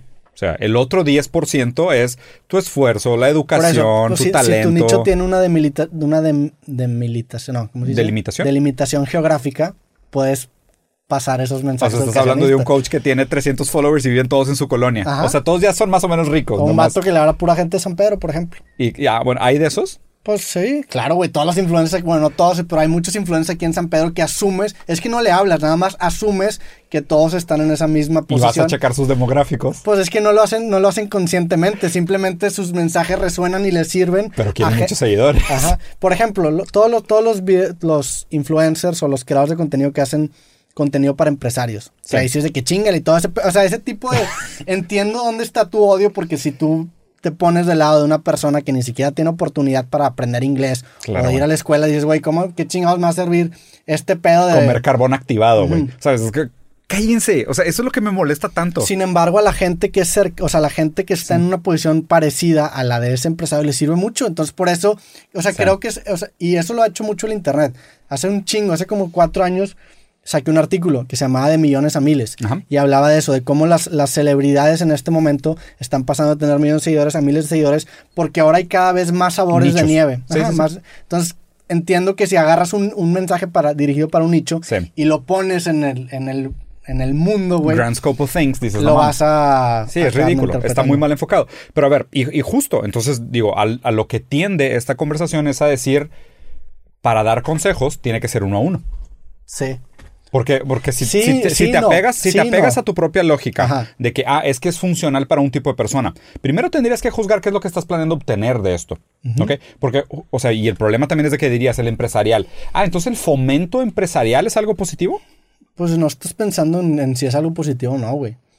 Yo creo que un coach vende nada más una construcción de su propia felicidad que quiere O sea, son, compartir a los son demás. haz de cuenta, religión. Ajá, yo creo que yo, sí. yo, yo concuerdo. Sí. O sea, yo concuerdo. Y, y por O sea, eso no, me molesta no, no están pensando en el fin utilitarista Para nada. para nada. Están pensando en ganar dinero y fama. Pues están pensando, incluso no, hay, gente que creo que lo hace simplemente para compartir una construcción que les funciona de felicidad y obviamente les da más felicidad que les genere dinero, pero estás, estás compartiendo una construcción de felicidad, güey. Eh, o sea, la neta, güey. sí, claro. Y O sea, yo no los entiendo, Sí. entiendo tu punto, pero yo no lo satanizo tanto porque no creo que... a, a mí sí me parece sumamente nocivo, porque acuérdate, el, el tema es, hay un porcentaje muy pequeño de la, de la población del mundo que tiene la situación de poder y la capacidad de conciencia y de autorreflexión para decir, hay cosas en el mundo que deberíamos de mejorar. Sí, digo, eh, perdón que te interrumpa, pero un paréntesis, estoy de acuerdo que es, es nocivo el- el perpetuar este tipo de mensajes, pero creo que la responsabilidad no, no necesariamente recae simplemente en esas personas, sino que en, en la ignorancia colectiva de entender que esa persona vive en muchos privilegios, que a lo mejor yo que lo consumo, es como si yo sigo, no sé, güey, imagínate el día de mañana Jeff Bezos hace un blog. Sí. Pues yo no me puedo relacionar con él porque la, la diferencia económica Claro. y lo que él da por sentado es inmensa entre él y yo, güey. Entonces, es, es- Digo, es- nos, nos podríamos poner súper piquis y analizar cada uno de ellos, porque siento que, o sea, jugamos entre hombre hierro y hombre de paja. O Sí. sea, nunca hablamos de nadie en específico y para algunos argumentos lo presentamos como muy específico y para otros muy ambiguos y demonizados, satanizados. No sé si ha construido tanto la, la- la discusión. Pero para mí el tema principal de esto es que el, el coaching nace como una profesión que viene a monetizar las relaciones humanas y viene a perpetuar el mito de la meritocracia. Ese, ese es específicamente mi crítico al coaching. Sí, sí, sí, y es, esa es mi específica pelea contra ellos. Si tú me dijeras, oye, yo de todas formas me digo coach, pero fíjate que yo doy coaching de otro tipo. Yo doy coaching y le digo a la gente, no, no, no, no eres pobre porque quieres. O sea, resulta que el coaching que te voy a dar es para que te des cuenta que tus condiciones estructurales son problemáticas y que deberías de buscar ser más políticamente activo y juntarte con más gente que, que vive en la misma miseria que tú y tratar de hacer algo en conjunto. Diría, ay, güey, resulta que coaching no era lo que yo pensaba. Sí. Ahí yo estoy equivocado y me retrataría y diría, ¿sabes qué? Te dije coach y estaba enojado con los coaches, me disculpo. Tienes toda la razón, no es lo que pensaba. Pero el problema es que a grandes rasgos coaching se volvió un gran umbrella para vender las 100 mismas frases que todo el mundo repite Sí. de microondas, perpetuar el mismo mito de la meritocracia, que es separar el resultado del éxito del esfuerzo individual de las condiciones materiales. Es- ese es mi pedo. Y, y lo otro que vino a hacer es que vino a suplir. Y el otro problema es el problema de la salud mental, güey. Que ahí es donde hay un tema ético grave. Sí. Que es saber, si una persona está deprimida, no necesita un coach, necesita ir con un psicólogo, necesita ir con un experto, güey. O sea, Sí, el tema de salud mental creo que se cuece aparte. Sí, y totalmente. Pero, Sí. pero el tema es de que ellos creen que la motivación todo lo resuelve. De que estás deprimido. Ah, es un pedo, es un pedo de actitud. Ay, no mames. De que todo empieza cuando arreglas bien tu cama. Digo, te violó tu jefe ayer, pero arregla bien tu cama. No mamen. Sí, yo sé, güey. O sea, entiendo tu punto completamente. Sí, güey. Pe- Pero en ese sentido, hay gente que a lo mejor esos, esos parches de microondas les funciona, güey. Entonces ellos le están hablando a ese nicho. Por ejemplo, yo nunca he tenido una depresión diagnosticada, güey. Yo Sí. nunca he ido al psicólogo. Y yo cuando me siento jodido salgo a correr. Esa es mi forma de lidiar con... con a lo yo no- mejor, a lo yo no- mejor deberías ir a terapia antes, antes de meterte a pero- pero triatlones. yo, yo no tengo una depresión clínicamente Claro. diagnosticada. Entonces, si alguien me dice, oye, güey, me siento culero, le diría que, güey, pues va a correr, güey. A mí me Que- funciona. Ajá. ¿Y que- le cobrarías? No, no le cobraría. Pero pues si, si hago un video, güey, compartiendo este consejo, voy a Sí. generar dinero con ese consejo. Que eso le pasó a un vato, hay un vato en una banda Sí. que, que le- pues el vato se nota que nunca tiene represión y le preguntan de que, oye, güey, pues, ¿qué, qué hago cuando estoy triste? Y el vato dice, pues ya nada más no estés triste, güey. Y, pues, Claro, güey. y, no lo dice, pero no es que no lo dice de una forma que venga del mal, lo dice Claro, que a mí porque me ha realmente a mí nunca me ha pasado y cuando me pasa eso, pues nada más no estoy triste. Y a ver, y creo que ahí mucho está en la forma en cómo se dice las cosas. Porque los coaches tienen un problema grave de fondo, que muchas veces es falsa de- falta de capacitación. Sí, porque si no se dirían psicólogos, como dices tú, claro. Claro, teniendo la formación correcta y teniendo los argumentos. Y con esa formación, ¿sabes qué viene? La duda.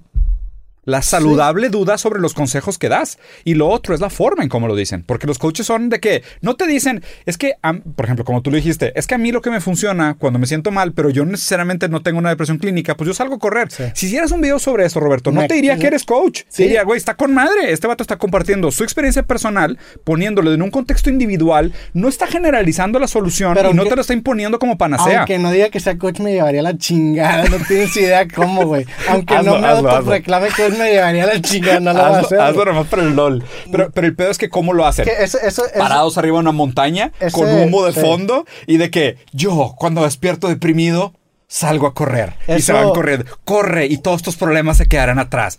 Tam- también lo que creo que pasa, y este podcast en este sentido a mí me dio un descanso muy cabrón, es que te hablan desde un punto de retórica, te están intentando convencer, güey. Y aquí en este podcast ya se vuelve un ejercicio de dialéctica, güey. Y eso es mucho más sano de decir de que, güey, yo creo que es así en lugar de hablar a la cama y decirle, oye, güey, salte a correr. Totalmente. Es completamente diferente. Entonces, Totalmente. Ahí, ahí sí te sigo con que como te están intentando convencer, se vuelve más nocivo y hasta tú mismo te vas de que no, güey, a mí no me sirve. Entonces, es diferente que yo aquí defiendo una postura que a lo mejor no está de acuerdo, pero te estoy hablando a ti. Claro. No le estoy hablando a la cámara convenciendo. O sea, estamos, que, en, "Eh, tú, sal a correr". estamos en un nivel abajo, estamos en dialéctica, güey. Entonces, está, eso también lo hace un poco más. Ya entiendes mi odio hacia el coaching. Enti- entiendo todo desde el coaching, pero, tam- pero también para defenderlos creo que le hablan a un nicho, güey.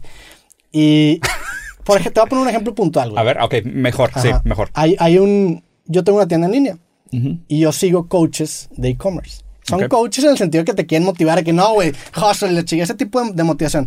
Pero la neta me han servido, no para motivarme, pero los consejos que me dan han hecho que mi tienda mejore muy cabrón. Ok. Entonces, me están hablando a mí, güey. Si, si ese coach empieza a decir esas mismas mamadas que dice a una persona Lo que no tiene una audiencia o una Sí. tienda en línea, diría, este pendejo qué, güey. Claro. Pero para el nicho que soy yo, me sirve bien cabrón, güey. Va. Al chile los respeto un chingo y los ahí- son unos douchebags, pero me sirve. Pero la pregunta es, ¿la forma es eh, dependiente, más bien, el fondo depende de la forma para tener el impacto que tuvo en ti. O sea, ¿tú crees que si el güey no hubiera estado pegando la mamada y exagerando Sí. y haciendo aseveraciones y lo hubiera explicado como, oye, güey, pues mira, te explico lo que me funcionó a mí, Sí. esto a lo mejor te pudiera funcionar, fíjate, güey, que estas estrategias jalan, las he probado, estas tienen no, resultados. este te sigo con que no hay más motivación, no hay motivación más pura que el ejemplo.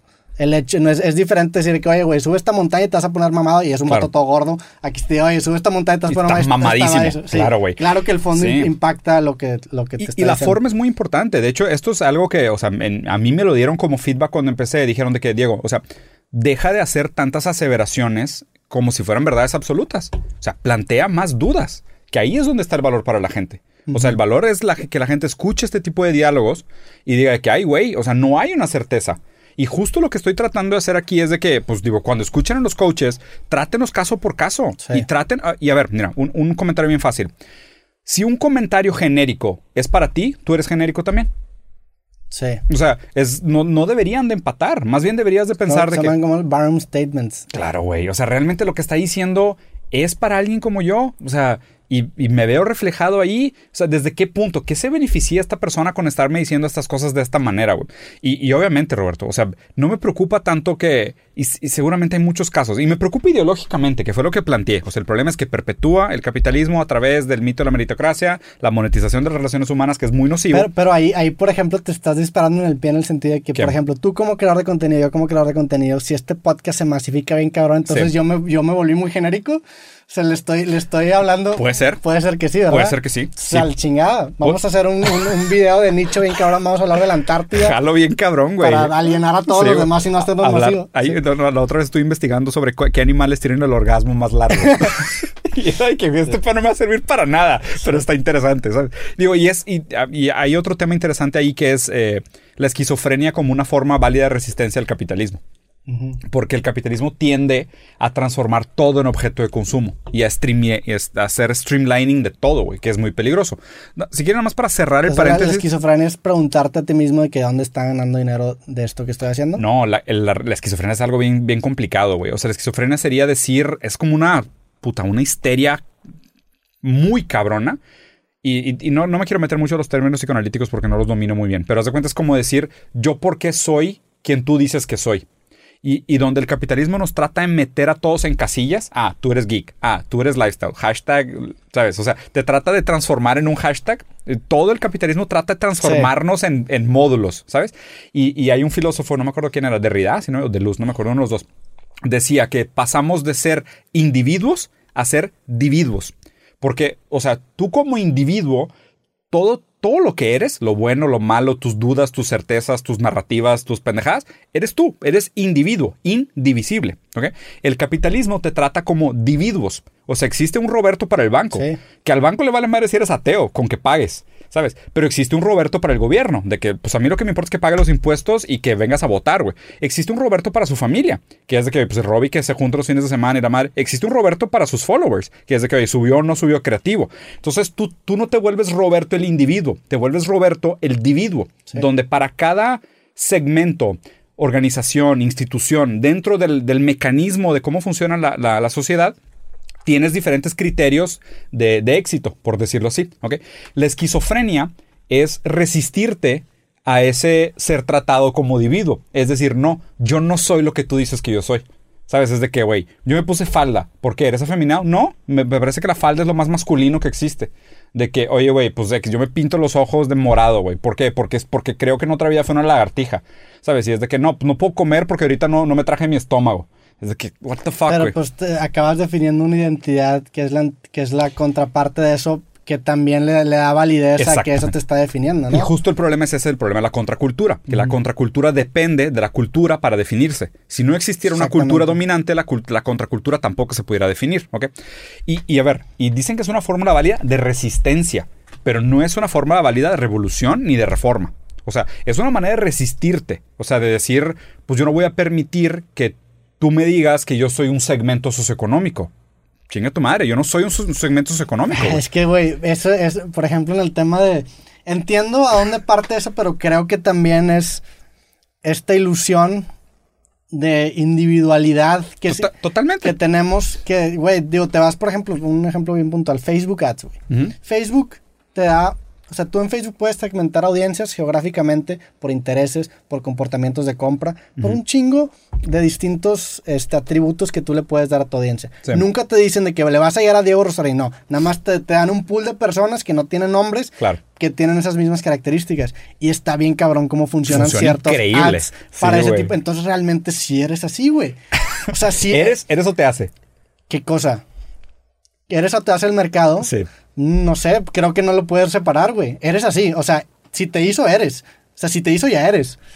Porque tú hiciste eso que te está haciendo. ¿Qué pasó- Entonces, qué pasó hiciste. primero? Veamos el punto, güey. Tú, tú eres así. O sea, eh, y que vamos a llegar a lo que dijimos al capítulo pasado. Nunca- de nunca la manzana, que no- dentro del código de la manzana está el ser la comida. potencia, sí. Dentro de tu código está ser definido por algún sistema que queramos nosotros. Pero a ver, yo nunca había comprado esta agua hasta que no me lo ofrecieron. Ajá. ¿El, el querer comprar esta agua soy yo o es el hecho de que me lo ofrecieron?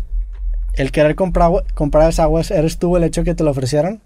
Si nunca me lo hubieran ofrecido, nunca lo hubiera comprado. Pero el hecho de que hayas querido comprar el agua significa que dentro de ti estaba el desear un agua que tuviera esas características. Aquí, aquí hay un tema muy chido, que es cómo funcionan los algoritmos. ¿no? ¿Has, has investigado sobre el tema de neural networks? ¿Redes Sí. neuronales? Vi que sacaste también como un... de Un- cómo- que un eso, se, eso se me hace chingón. Es, güey, está El, es el estar consciente de cómo te están manipulando los algoritmos es clave, güey. sumamente importante. Y más cuando empiezas a analizar de que, oye, güey, por, ejemplo, me, me metí a cla- me clavé en el tarot y ahora me meto a mi YouTube y es puras cosas de tarot, güey. Güey, De total. que cómo leer el tarot en 30 minutos. O sea, todo mi timeline está lleno de ese pedo. Porque le picaste dos cosas, güey. No, sí me, me, metí como 10 videos, pero ahora YouTube cree que me gusta mucho el tarot. y ahora para que te lo quites, güey. Pues digo, está interesante, no, no, no me gusta. O sea, me- la neta, el tarot, Bueno, eso en es un ese tipo- sentido, sí me, me, llamó la atención. De chido. hecho, ve, güey, ese es un tipo de esquizofrenia. ¿Sabes? O sea, para el algoritmo tú te estás comportando de manera esquizofrénica. El algoritmo ya te tenía bien mapeado y de repente dijo, ah, cabrón, Roberto, Tarot, what the Sí. fuck, güey, dale un chingo de esto.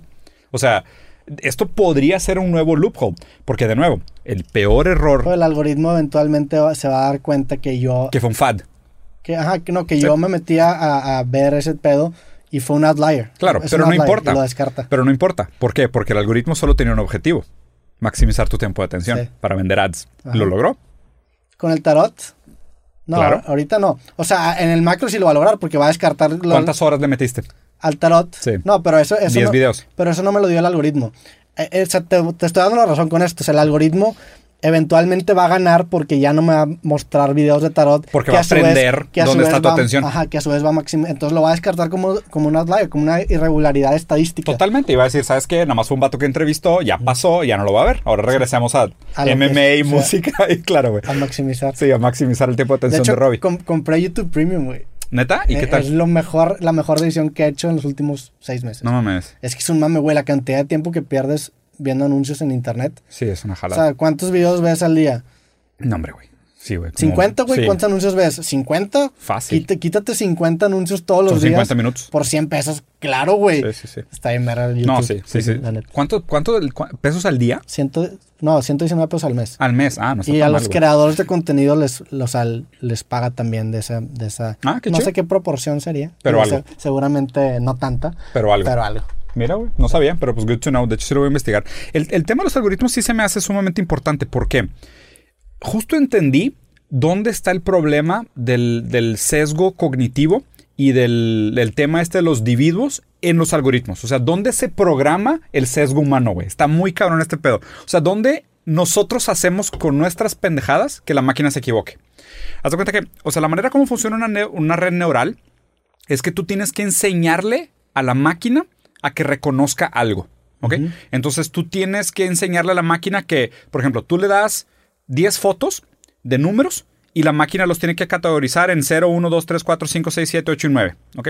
Y tú le das acá 10 fotos de los 10 números. Entonces la máquina tiene que entender qué de esta foto tiene características que cumplen con las casillas que tú le estás asignando para que la máquina guarde los Es- es- resultados. eso hay, hay dos tip- hay dos paradigmas programacionales muy famosos. El, el- está el imperativo, que es la programación clásica en la que se rige la gran parte de, de Sí. los programas que hay, que es tú das una instrucción y la computadora la hace. La sigue. Eso, eso que tú dices es programación declarativa. Hay un lenguaje que se llama Prolog, en el Sí. que haz de cuenta que el, el- el- el- el programa funge como un detective. Tú le, tú le das pistas Sí. y con esas pistas acaba deduciendo cosas. Entonces crea esa red neuronal. Va. Entonces, el problema es todo lo que está en medio, Ujú. que es justo donde tú dices cómo la máquina toma decisiones para categorizar estas 10 fotos en estas 10 casitas, ¿ok? Entonces, de cuenta, tú le empiezas a poner criterios y dices de que, mira, si todos los que tienen una bolita arriba, los vas a poner en esta línea de pensamiento. Todas las que tengan una patita de este lado, las vas a poner en esta línea de pensamiento. Todos los que tengan dos bolitas, lo vas a poner en esta línea de pensamiento. Entonces, las casillas de en medio, tú empiezas a poner ¿Tiene bolita o no tiene bolita? Porque acuérdate que las decisiones, a lo más básico que puede llegar a una computadora es es o no es. Sí, uno y cero. Es 1 y 0, son, son binarias, ¿no? Entonces, haz de cuenta, tú le pones un circulito y, y le tienes que enseñar a la computadora a detectar los píxeles para que se forme el circulito y la computadora tiene que tomar la decisión, ¿es o no es el circulito? ¿Ok? Entonces es binaria. Para que eso pase, tú tienes que crear una curva matemática que es una sinoideal. La sinoideal lo que hace es que normaliza las decisiones para categorizarlas en 0 y 1. Sí. Entonces, si, si tiende más de 51% o el criterio que tú pongas, más de 70% a parecerse a un círculo, porque a lo mejor el güey que dibujó el 9 se le fue la mano y no fue un círculo perfecto, pero cumple con 70% de los píxeles, entonces sí, determinas el threshold. Que ese threshold, se- ese threshold también se determina algorítmicamente. Claro. Porque cuando, cuando tú Va- la, computadora va aprendiendo. Cuando tú pruebas un producto beta, lo que está haciendo la computadora es determinar, o el programa es determinar el threshold. Entonces Sí. te dan el- el- el- la cosa beta que están probando y te pone una encuesta. ¿Te sirvió o no? Y ahí determinan el threshold con base a, a esa información de servicio que da el cliente que está consumiendo. Claro, Y, Incluso eso se programa solo, güey. Está, está creepy, güey. Yo Güey, te lo juro. este- este- güey, por ejemplo, Amazon que, que Sí. su el algoritmo genera los productos que venden. Eso es una mamada. No, güey. Pero ve, deja, deja termino el ejemplo para que veas dónde se pone peligroso esto.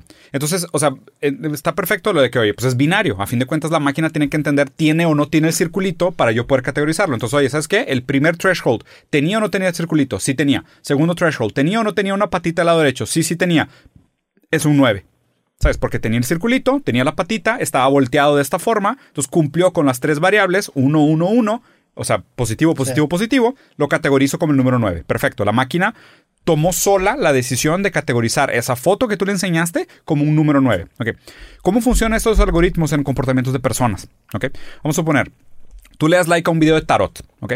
Oye, Roberto le dio like a un video de tarot, pero luego mañana viene otra persona y resulta que es X, súper religioso, güey. Oye, Roberto le dio, vio un video de, el- sobre la Biblia. Ok, perfecto.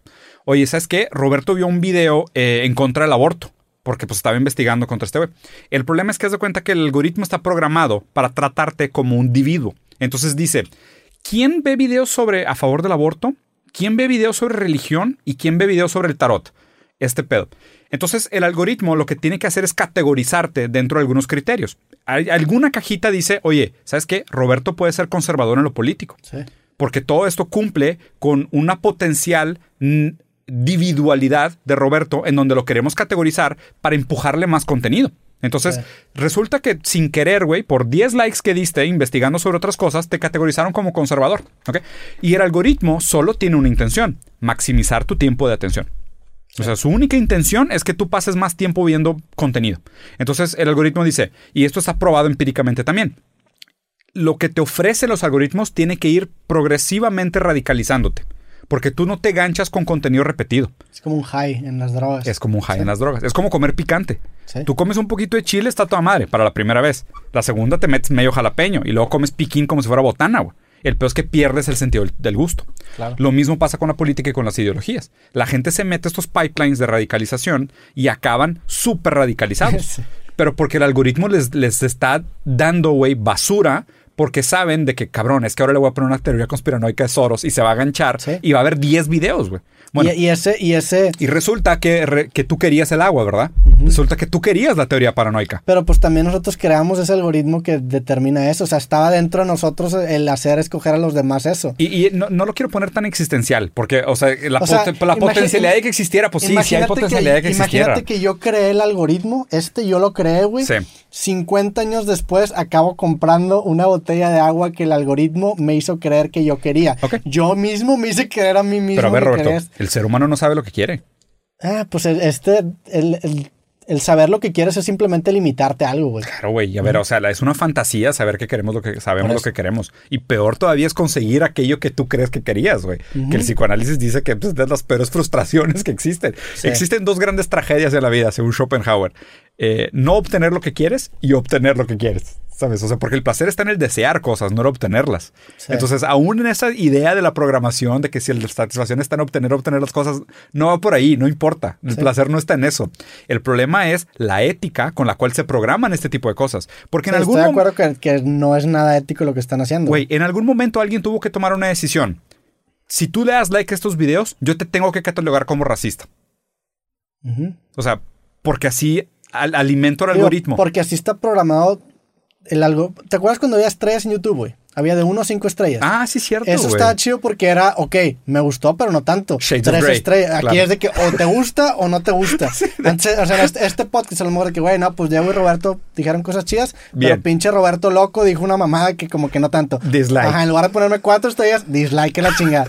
te polariza, güey. Ricky, Ricky Gervais tiene una broma increíble. Es, es un pedo, es, es, o sea, el- y güey, lo, lo más loco es que Sí. en esencia las computadoras están polarizadas Son porque binarias. son ceros y unos. Totalmente de acuerdo, güey. 100% de acuerdo, porque si te vas a la raíz de la programación, tiene que ser binario. Tiene que ser o sí o no. Exacto. Entonces, el problema es que no deberíamos de tratar de catalogar a las personas y reducirlas a sus patrones de consumo porque acabas polarizando. Sí, El- no. El, propio lenguaje de la programación te obliga a polarizar. Sí, sí, no, porque pues también la realidad es una construcción de circunstancias binarias. A fin de cuentas, todo se puede replicar con unos y ceros. No, yo sé. A ver, y obviamente está el tema de lo análogo, que lo digital que simula lo análogo.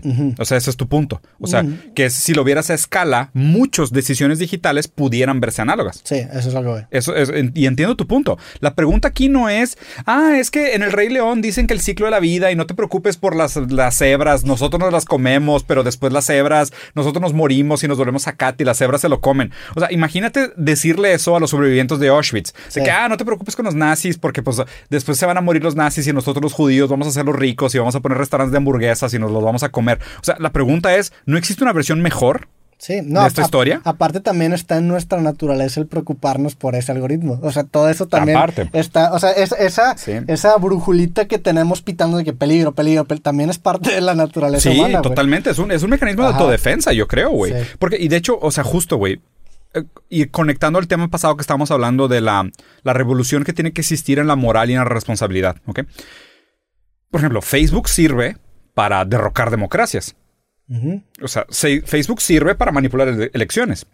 Ahorita hay un caso súper controversial en, creo que Burundi o Burma, no me acuerdo, empezaba con B y estaba en X, pinche, soy malo para la geografía. Eh, hay un país Saludos a la raza de Brumia que nos está Sí, de escuchando. Burundi, güey, de. Burma, güey, sí. Entonces, sé que Burundi está en África y Burma está más cerca de- del sureste asiático. No me acuerdo cuál de los dos. Pero en uno de estos dos lugares hay dos grupos étnicos que se odian y se matan entre ellos. Literal, si se topan, se agarran a machetazos, ¿ok? Tal cual. El algoritmo de Facebook, sin querer, le empezó a decir a un grupo dónde estaba el otro. Porque el algoritmo detectó que cuando le decía a un grupo dónde estaba el otro, spikeaban las interacciones. Sí, qué mamada.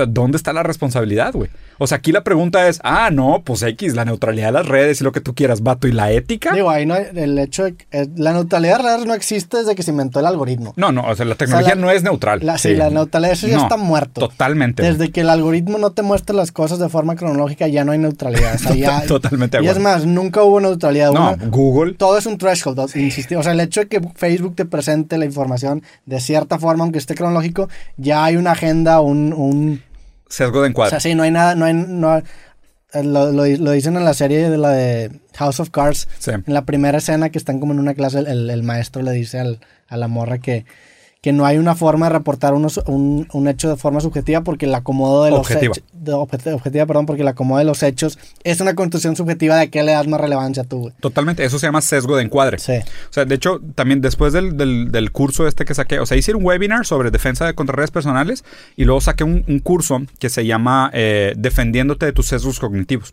Porque, o sea, tenemos muchos sesgos cognitivos. Uno de ellos es el sesgo de encuadre. Sí. Que es, o sea, y es el pensamiento este, todas las noticias son falsas. Porque todas las noticias presentan un punto de vista. Claro. O sea, tú escoges hablar de esta noticia para empezar. Sí, de una infinidad de hechos que están sucediendo, tú le das una relevancia por algo meramente subjetivo a un hecho y tú delimitas la noticia. Claro. O sea, tú dices cuándo empezó y cuándo acabó el hecho. Ya el puro hecho de que digas que eso es noticia. Porque esto es noticia y lo otro no. Y el, ¿sabes? y el incluso el hecho de que digas de que aquí empezó el hecho y aquí terminó el hecho Es cuadro. es un encuadre. sí. Es el problema de encuadre. Es el problema de la fotografía. O sea, si tú mueves tantito el encuadre para acá, ya es otra noticia. Sí. Entonces ya desde ahí hay un sesgo. Y, y- y redes sociales, ese es el, y ese es el tema. Yo me metí a investigar qué es lo que estudia la gente que programa los algoritmos. ¿no? Y, y los dos grandes pensamientos es los sesgos cognitivos, que es que, se, que son como conocimientos a priori. Son cosas que tú no sabes que sabes. Está cabrón eso, Sí. güey. O sea, son cosas que tú partes desde una noción ya preconcebida de verdad y ni siquiera la consideras en tu toma de decisión. güey. Y eso es puta súper peligroso. Porque redes sociales, como no tiene moral y no tiene ética, solo busca aceleracionismo, pues pasan estas tragedias. Sí. Sí, todos los sesgos que tenemos por default que ya ni siquiera... Por ejemplo, el hecho de que hablemos español. Hay un sesgo muy cabrón que ni siquiera podemos entender hacia cierto lado, güey. O sea, el hecho de que cierta palabra sea más fácil que pronunciar que otra palabra, el hecho de que cierta palabra esté más larga que otra palabra, Claro. todo ese pedo te construye un sesgo con los bloques con los que construyes tus ideas, güey. Y- Sí, y das imagínate. sentido tu realidad. Ajá, sí, no mames. Estamos sesgados. Es- Que- eh, ¿Cómo no estar Eso, sesgado? eso, o sea, en, el- en ese tema lingüista estaría bien cabrón que lo platiqué, güey. A No ver. sé si te lo he platicado contigo, pero lo platiqué en otro podcast. De hacer un lenguaje que realmente se base en las capacidades cognitivas del humano y que con base a información de qué tantas, de qué tanta información guarda una palabra o qué tan usada es una palabra, construyamos un lenguaje que sea lo más efectivo posible para transmitir ideas. Es como si todo el mundo tuviera un firmware update. O sea, si, si las piecitas o los bloques con los que tú construyes tus ideas son lo más efectivo posibles en el sentido de, que digo, va a haber un sesgo detrás de eso, estoy de acuerdo, pero cuando menos, pues güey, es como si, si tú te quieres, que lo, creo que lo platicaba contigo, con lo de los números y los Sí. chinos, ¿no? Que tú me comentaste un pedo, pero pues güey, desde, es- o sea, ese mini ejemplo de, yo para decir 13 tengo que decir 13 cuando podría decir in.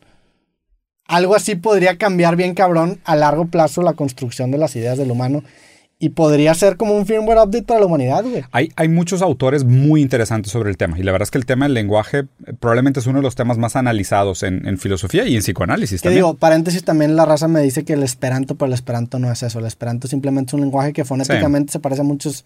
No es eso que estoy diciendo. No, sí, no, no creo que vaya por ahí. O sea, lo, lo que pasa, y está raro que lo digas, güey. Las palabras representan como una cadena de memoria ad infinitum. ¿sabes? Y las palabras solo cobran sentido dentro de la malla del sistema. O sea, lo que me refiero es de que, ¿cómo puedes tú significar lo que es el blanco si solo has visto el blanco? Nunca has visto ningún otro color en tu vida. Sí. ¿Qué importa que le diga blanco?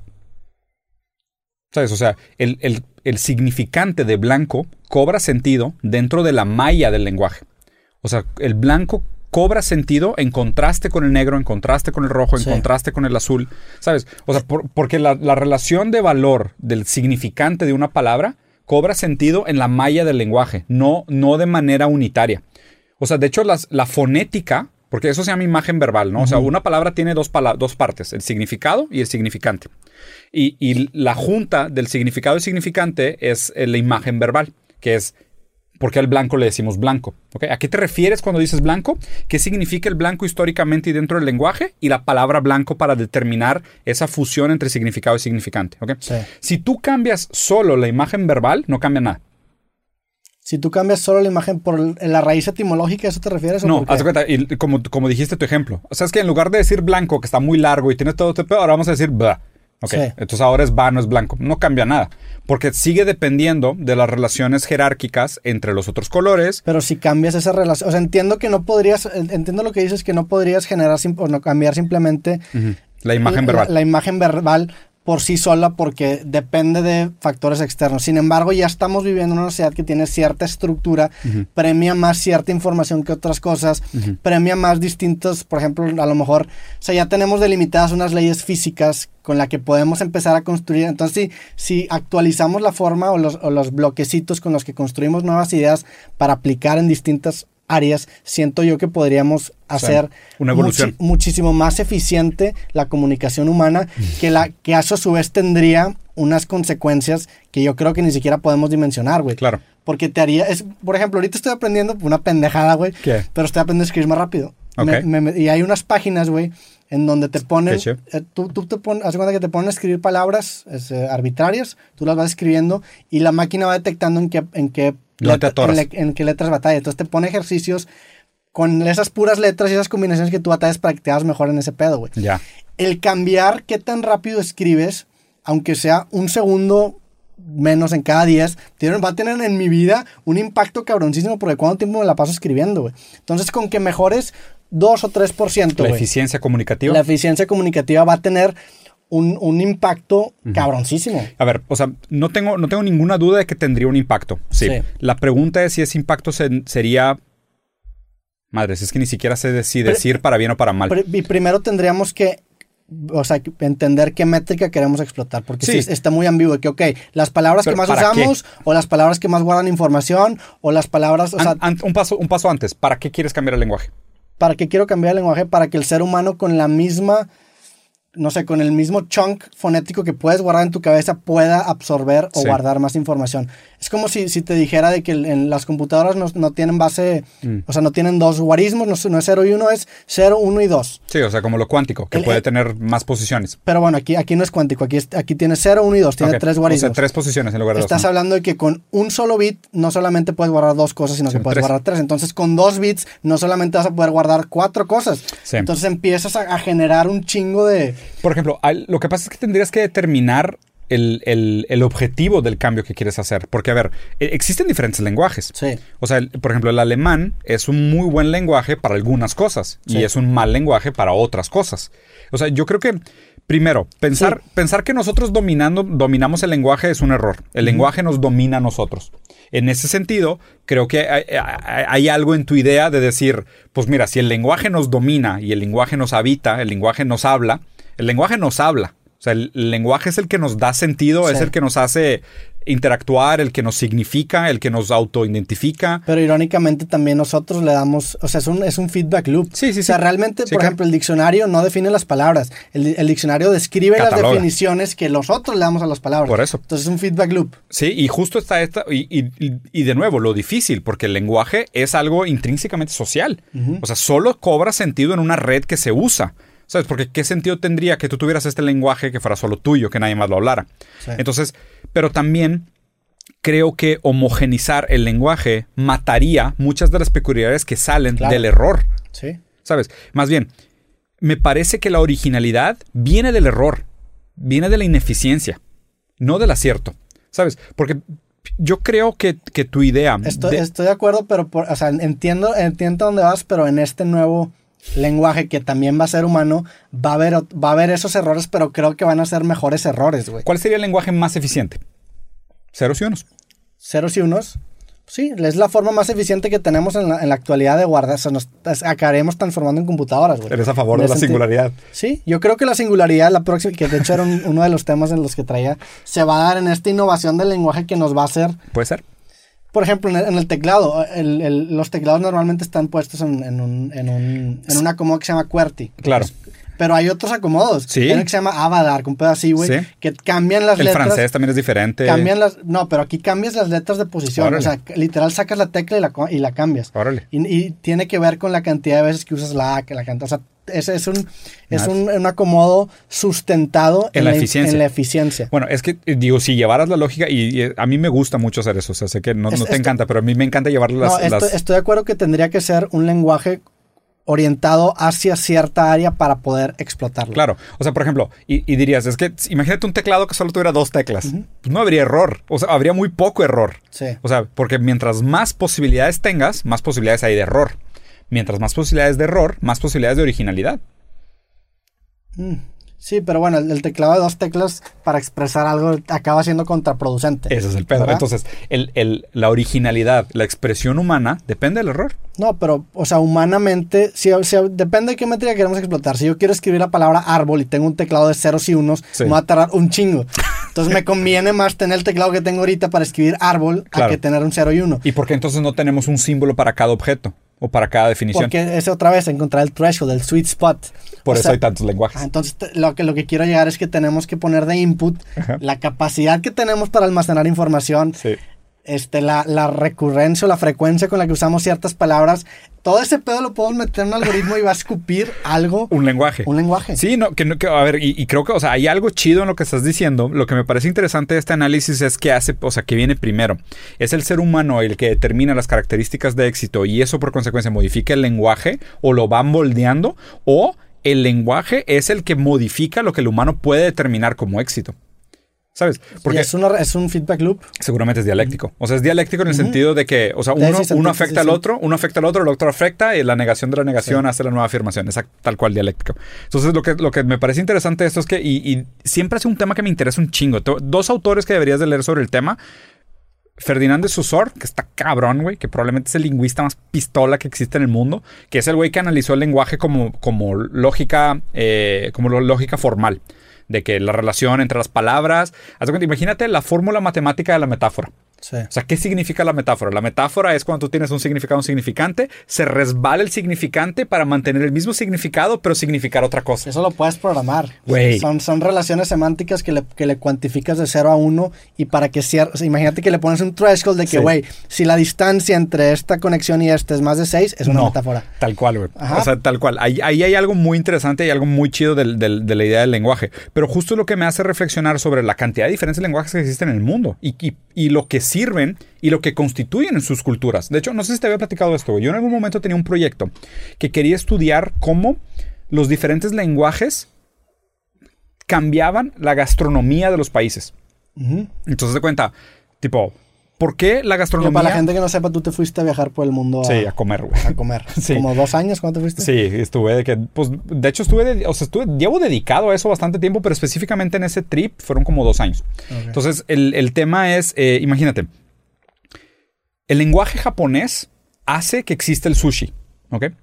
Y luego existen una serie de similitudes entre la estructura lógica del japonés, los kanjis, la modularidad, los símbolos, el minimalismo, inclusive la verbalización, la manera, la cultura, y cómo eso se tangibiliza en, un- en una gastronomía, ¿ok?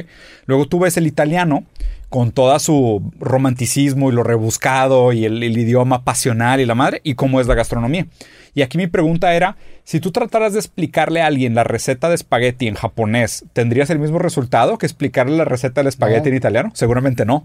¿Sabes? ¿Por qué? Porque la propia, el vehículo en el cual nosotros transferimos información modifica la percepción de la información. Sí. Entonces, aquí lo raro es pensar cómo cada cultura y cada persona es consecuencia de su lenguaje. Más bien, Claro. cuando tú aprendes otros lenguajes, tú también te modificas, güey. Sí, O sea- cambias, un firmware y, y empiezas a ver, em- em- empiezas a entender por qué piensan así las personas porque entiendes ya la, el- el- Su world vision. la las piezas léxicas que tienen Claro. para construir su world vision. El ego con el que construyen el mundo. sí. Está, está bien interesante eso, güey. O sea, siento que puede ser un tema muy revolucionario. Y obviamente aquí deberías de pensar pues, Digo, la relación que tiene con la educación. Yo, yo creo que en ese sentido sí, sí creo que el lenguaje avanza de una forma en la que en la que es como una selección natural, Mm. porque a, a fin de cuentas las palabras que no existen las acabamos inventando porque las necesitamos. Entonces sí, Influencer. sien- sí siento, ajá, siento que el, que el lenguaje va avanzando en ese Sí, avanza. sentido, pero creo que hay una forma de hacerlo avanzar de forma inmediata, güey. Lo que pasa es de- Porque está avanzando a pasos bien lentos. Pero ve, lee, lee el libro de 1984. De, por ejemplo, el, Sí. el- el Departamento de la Verdad y las palabras prohibidas. Y el Truth Speak. ¿Ok? ¿Sabes? Ahí es distopia cuando tú tratas de centralizar el poder del lenguaje. Pero ¿qué, qué, distopia. qué pasaba? Porque hay, hay palabras prohibidas. Y hay palabras de que, por ejemplo, es que, ¿sabes qué? Lo que genera corrupción es la palabra avaricia. Entonces ahora cada vez que alguien diga la palabra avaricia, los vamos, lo vamos a multar. Hasta que la palabra Sí. avaricia desaparezca el vocabulario. Y luego resulta que pues hay otro, porque, ¿por qué? Hay un interés atrás de esto. La pregunta es qué es lo que querían lograr. Y, y toda Digo, esa... También hay un interés detrás del lenguaje que hablamos. No, ya, ya se perdió porque Pero ha pasado y evolucionado si- tanto tiempo. Y justo ahí es donde entra el psicoanálisis a decirte que la intención no es tuya, la intención Sí. es del lenguaje. El lenguaje te habla a ti. Tú no hablas el lenguaje. ¿Tú crees que la primera persona que inventó las primeras raíces etimológicas de la palabra no inyectó sus sesgos en esas piezas léxicas? Lo que pasa es que en ese momento ni siquiera tenía idea que, era, que eran sesgos y ni siquiera tenía sé, idea no, que eran raíces no, tecno- no fue una inyección consciente. ¿Sabes cómo su- surgió el lenguaje? O sea, en, en- en pinturas rupestres y las primeras cosas era cuáles son los alimentos que te matan y los que no te matan. O sea, tenían que categorizar de que, oye, este champiñón específicamente te, te, lo comes y te mueres. Entonces necesitamos ponerle un nombre específico a esa cosa. ¿Sabes? Porque ese pedo si te, te, lo comes te mueres. Te tengo que, y tengo que transmitir esa información a más gente de la que está aquí presente para que todo el mundo sepa que esa cosa se llama dead cap. Y si te comes el dead cap te mueres. Entonces le pusimos un nombre o sea, lo bautizamos Pero de una manera. Me, me, voy a ir a un punto, imagínate, a mí A me ver. caga el chile morrón, güey. Ok. Si yo viviera en esas Si épocas, si para meme, mí el chile morrón sería de que te mata y le pondría, o sea, estaría transmitiendo mi, pre- sesgo. mi preferencia y mi Claro, sesgo claro. A, a un colectivo, güey. Y, eso eventualmente des- desencadenaría en una línea de etimologías Pero a ver, Roberto. que a lo mejor la muerte se, se llamaría morren, algo así, Bueno, justo, justo aquí es donde entran muchos de los, de los desconstructivistas, como Derrida. O sea, entender las palabras por su relación con la maya.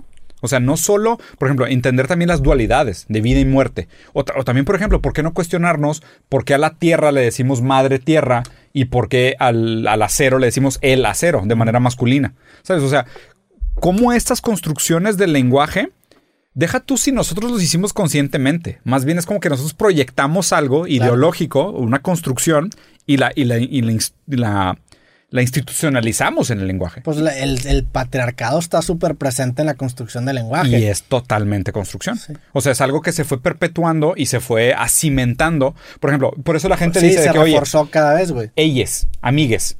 La gente dice que, pues cabrón, es más, si quieres hacer una revolución en el lenguaje, empieza a decir amigues.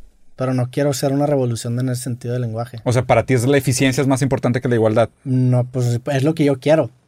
O sea, es, es lo que yo, es lo, mi agenda que quiero empujar. Yo, a mí me, Son me, tus sesgos. me interesa más que los astrofísicos desarrollen teorías que expliquen las cosas que están descubriendo ahorita con, una, con una, unas piezas más efectivas para compartir sus ideas Sí. a empujar esa agenda. O sea, que no lo des, cada quien tiene lo suyo, esa es mi opinión. Ah, no, no, no. Vamos a hablar del No, no. tema. ¿Eres más a favor de que Elon Musk llegue a Marte a que exista igualdad entre géneros? De que Elon Musk llega a Marte, que no, ahí no. Pero no, o sea, no, estás hablando, por- no, no, no son mutuamente exclusivos. O sea, podrías hacer un lenguaje para que los astrofísicos Totalmente. se comuniquen y, llegaram- y llegamos a Marte. Entonces, ¿por qué no Y- dices amigues? Porque no, no, no, no voy a hacer, podría ser, ahor- ahorita conscientemente estoy escogiendo no, re- no vender mi carro y donar todo mi dinero a un vato, a un niño Sí. que se está muriendo en la calle en África. Estoy Válido. consciente de decisión. Válido. Ahorita tú y yo estamos platicando cuando podríamos estar empujando una agenda de igualdad de género. Entonces estoy consciente de que estoy haciendo eso. Sí. Y no, es, y no es necesariamente un trade-off. O sea, porque puedes No. hacer todo al mismo tiempo. Pero pues es diferente que, que, eh, decir eso entre cada que te diga que, oye, güey, pues ¿por qué no estás ayudando a este cabrón que se está muriendo? ¿Por qué, por qué no lo ayudas, güey? Claro, Me güey. estás poniendo en el spotlight bien Sí, cabrón. Era intencional. Ver. fue, fue- fue cagante. No soy un misógino. De claro que no, yo estoy bromeando. Y a ver, y también, o sea, la pregunta que tenemos que hacernos más allá de eso es, o sea, ¿qué agenda hay por detrás? Porque inclusive, yo no soy en contra, yo, perdón, yo no soy a favor de la, de la agenda identitaria política. O sea, yo no creo que estos movimientos sean la revolución que nosotros necesitamos. O sea, a mí no me parece que llegamos a más igualdad simplemente por tener adjetivos eh, a su generis, ¿sabes? No, no estoy de acuerdo. Yo sinceramente no estoy de acuerdo. No creo que vaya por ahí la agenda. No, aparte, el, perdón que te interrumpa, pero el lenguaje siempre, o sea, el lenguaje no tiene que premiar la, la equidad, sino que la, la falta de ambigüedad. O sea, el Mm. lenguaje tiene que buscar no ser ambiguo. Claro. Y en este momento tenemos una construcción del lenguaje que en ese aspecto Sí. es bastante claro. Sí. Hay una diferenciación entre un hombre y mujer Claro. con sustantivos. Entonces, en ese sentido, el lenguaje no tiene por qué cambiar, es más, nos acabaría perjudicando eso. Generaría un lo, cambio. lo haría más ambiguo. Yo, yo creo que, y te soy sincero, no soy, ya, ya establecí mi punto que yo no soy a favor de esa agenda ideológica. Esa, esa agenda identitaria política, yo no estoy de acuerdo con ella. Pero ves de dónde surge. Ve- entiendo de dónde surge. O sea, y tengo cierta empatía hasta cierto punto, pero por otro lado también me reservo mis comentarios de saber si el resultado sería positivo o negativo. Sinceramente no sé. A mí Sí. lo que me preocupa de este tema, y que es un tema que muy complejo, el cual pues a lo mejor entiendo una partecita, güey, es eh, ¿quién determina cuáles son los grupos minoritarios? ¿Sabes? Porque el- aquí lo, lo que más me preocupa de esto es que si no cambia nada más y creemos que la victoria era decir amigues, que se me hace bastante inocente, alguien que te dice, ah, ok, sabes que tienes razón, díganse amigues entre ustedes, se reserva el lugar de la universalidad. O sea, es como la idea de la cultura y la contracultura. Para que alguien le pueda decir a los minoritarios que, ah, yo te reconozco como minoría, quiere decir que yo soy la mayoría. Sí. Eso es peligroso. O sea, la gente que tiene ese tipo de agendas tiene que tener mucho cuidado, porque ahí es donde hay mucha manipulación política. Cuando alguien te reconoce como minoría, el que te reconoció es la mayoría. Y la mayoría la que gobierna. Pero también eh, viéndonos del otro lado, o sea, de otra perspectiva de ese mismo cambio, imagínate que acaba triunfando este movimiento. Sí. El hecho de que ese movimiento minoritario Se vuelve mayoritario. tenga la capacidad de hacer un cambio estructural en Sí, el lenguaje, pues no es tan minoritario. No, güey. A la Sí, madre, o sea, por me eso- forzaste a mí a... a- Por eso, por eso te dije, me ya- reservo ya mis no- comentarios. Ya no es minoría, es una No, mayoría Totalmente. silenciosa. Por eso empecé el, por eso empecé el, el- el- el análisis diciendo, me reservo mis Sí. comentarios para ver si sería algo bueno o malo, porque también entiendo que esto pudiera escalar en algo que dices, ay, güey. Sí, Por güey. ejemplo, yo, yo, yo estoy sincero, tengo un rato y, y el proyecto nuevo que mañana voy a platicar con Faro del tema, o sea, quiero diseñar ropa, o sea, quiero hacer ropa. Y ya tengo varios diseños en mente y voy a hacer, o sea, ropa unisex, o sea, que sea de que sui generis. O sea, de hecho, quiero hacer intencionalmente ropa que rete los, los estereotipos sexuales. O sea, sabes, de que cuáles son. Voy a tratar de analizar como diseñador, que sí es mi profesión. Como diseñador, voy a tratar de analizar todos los códigos históricos que han determinado lo que es el hombre y lo que es la mujer en la vestimenta y a propósito traer, tratar de, sub- de subversarlos. Y no solo jugar en el estereotipo de, ah, es un hombre vestido de mujer, no. O sea, me voy a meter al, código de que, o sea, por ejemplo, el escote. Aunque el escote es algo femenino, por ejemplo, mostrar la espalda es algo femenino, ¿por qué? Y ver cómo puedo hacer una subversión o una reinterpretación de diseño para que eso pudiera ser algo que no tuviera que ver con género. ¿Sabes? Sí. Y, y así me quiero meter y quiero también hacer medio ensalada de fruta cultural y ver cómo otras culturas, por ejemplo, estuve viendo un documental de, de la... Ahorita estoy súper clavado con la Segunda Guerra, güey. O sea, los alemanes usaban chorcitos y medias hasta los tobillos, güey. O sea, y medias, hasta- medias hasta las rodillas. Y es algo que fue bastante común durante mucho tiempo en muchos países de Europa. Y ahorita, si tú ves a un vato con, me- con medias hasta el muslo, es como que, dude, what? Sacas. Entonces, o sea, como que quiero ponerme a investigar mucho de ese coding para entender cómo esos movimientos pueden ser subversivos o pueden ser retadores a esos estándares que tratan de encontrar como esta normalización. Porque, a ver, a fin de cuentas, mi ambición con esto es. Siento que el. Que el, y, a ver, güey, medio para closing statement también. Siento que el capitalismo de muchas maneras mata la naturaleza humana. O mata lo mejor de la naturaleza humana. O sea, a lo mejor en nombre del progreso, creo que hemos sacrificado mucho de lo que nos pudiera hacer sentirnos más satisfechos. ¿Ok? Es como esta, esta crítica de decir. Es que, güey, si te gusta correr, si te gusta pintar, si te gusta dibujar, eso probablemente te traería más satisfacción que estar encerrado ocho horas haciendo tablas de Excel para poder pagar tu casa, güey. Sí. Pero el peor es de que no tienes opción, porque si no te mueres de hambre. Entonces, y, y luego después tratan de venderte satisfacción de otras maneras. Te dan un pinche can laughter de un comedy show, ¿sabes? Te dan hasta risas falsas enlatadas. Sí, sí, pues así te sigo con eso, pero también estás de acuerdo que el capitalismo creó ese nuevo, o sea, el hecho de que dices que, güey, si no estás en un, en un Excel te mueres de hambre, Sí. pues, güey, realmente no te mueres de hambre, o sea, podrías, Sí. que no, o sea, podrías empezar como Claro. empezó el ser humano y empezar a plantar y a irte un río. Totalmente de acuerdo. así, No, el capitalismo no es el que genera la motivación, porque si no, el, el Homo erectus jamás hubiera inventado el fuego. Es una pendejada decir que solo en el capitalismo hay innovación. No, es el, una, el es ser una humano estupidez. genera sus Sí. propias Claro, güey. O sea, necesidades. Estamos motivados a transformar el mundo que nos rodea simplemente para vernos identificados en él. A lo que me refiero es que el capitalismo le quita el chiste. Sí. ¿Sabes? El capitalismo logra matar nuestro espíritu, cabrón. O sea, es algo, puta, yo disfrutaba trabajar, déjame trabajar a gusto, no me obligues, cabrón. Sí. O sea, probablemente si me dejaras, yo de todas formas trabajaría y estaría participando de la comunidad. O sea, no, no, no tengo ninguna excusa. A lo mejor sí, a lo mejor una Sí, de tantas personas sería un huevonazo. Cuantifica el valor intrínseco que le hace a las actividades y, que... y le quita el chiste. ¿Sabes? Es como que decir, ah, el ser humano no trabajaría si no, si no existieran in- incentivos. No mames. Pero, pero que es mejor que le quite el chiste o regresar a una economía de trueques en el que yo hago esto y te lo cambio ese que es súper complejo. Totalmente válida tu pregunta. Y es más, te, te la pregunto aquí entre tú y yo haciendo un podcast a toda madre el miércoles a mediodía o te la pregunto como un niño de Congo, güey, que se murió ahogado en una Sí. mina de diamantes. ¿Para quién es mejor regresar? Depende de la persona. sí. Obviamente, güey. Y la gran mayoría del mundo, no mames. O sea, si hicieras esa pregunta de una manera crítica, seria, sería mejor regresar. ¿Tú crees que para la gran mayoría del mundo sería mejor regresar? Absolutamente, Roberto. Yo no sé si se... ¡Vato! No, estoy seguro, pues no estoy seguro. Déjame tener una No, no, duda, no, sí, sí, válido, perdón, tienes toda razón, me fui, me fui muy mamón. Pero sí, totalmente. Y esto ni siquiera es un tema teórico, es empírico. O sea, nueve millones de personas al año se mueren de hambre y tenemos al mismo tiempo el mayor desperdicio de comida de la historia de la humanidad. Sí, pero también tenemos el menor índice de violencia en la historia de la humanidad en este momento. Define violencia. Pues muertes violentas. A muertes por muertes físicas violentas. Muertes físicas Ok, violentas. habría que investigar, porque también está el tema de tipo eh, la violencia O intrafamiliar. sea, la, la probabilidad de que tú te mueras de- en, un acto violento en este Sí. momento, hace 200 años, Claro, es una ahora te, muer- ahora te mueres de obesidad, de diabetes, de problema cardiovascular, o sea, de comer. Deli, güey. De consumo. Deli, Con madre, güey. Mátame a comida, jalo, güey. Pues antes solo... ay, y, Si y- me muero comiendo y la un gente, y la gente jalo. que disfruta agarrarse a vergazos, Pues para mí no, por eso a mí no me gusta pelearme. pues no me impongas me la diabetes. Ver, me gusta ver peleas. No y- me impongas la el- diabetes. El, capitalismo me deja ver peleas sin salir de mi casa en una pantalla gigante. Comiendo papitas. Comiendo papitas que me están matando lentamente. Deli, güey. Está Qué gran madre. forma de morir. Está- Es una gran forma de morir. No, sí te sigo. O sea, no, Sí. no, no, no, no, no me he puesto a pensar qué sería mejor. Yo creo que no sería mejor regresar a una economía de traques. Que a ver, no es una opción. En tema, sí, no, no es la forma no es una opción. O sea, la pregunta, la pregunta tiene solo mérito teórico, pero no tiene muy poco mérito Sí, práctico. el chiste es llegar a una síntesis que sería para ti el sweet spot del capitalismo. ¿Qué Es sería? Que a ver, O a- una nueva singularidad económica. ¿Qué sería? te soy sincero. O sea, la, la gente confunde mucho capitalismo con economía y confunde mucho capitalismo con comercio. y, no es, y no es para nada por ahí.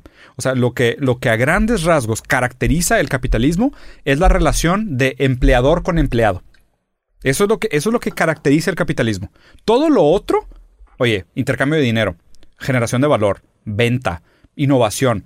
Todo eso existe en otros modelos económicos que no es el capitalismo. Lo que, lo que caracteriza el O sea, capitalismo, una empresa en un sistema no capitalista, ¿cómo sería? una cooperativa. No buscaría reditua- redituabilidad a No, toda no. costa o qué. Eh, no, deja tú la reditividad. Igual podrías Pues buscar. es que creo que ese es el, ese No es el problema que, que hace que.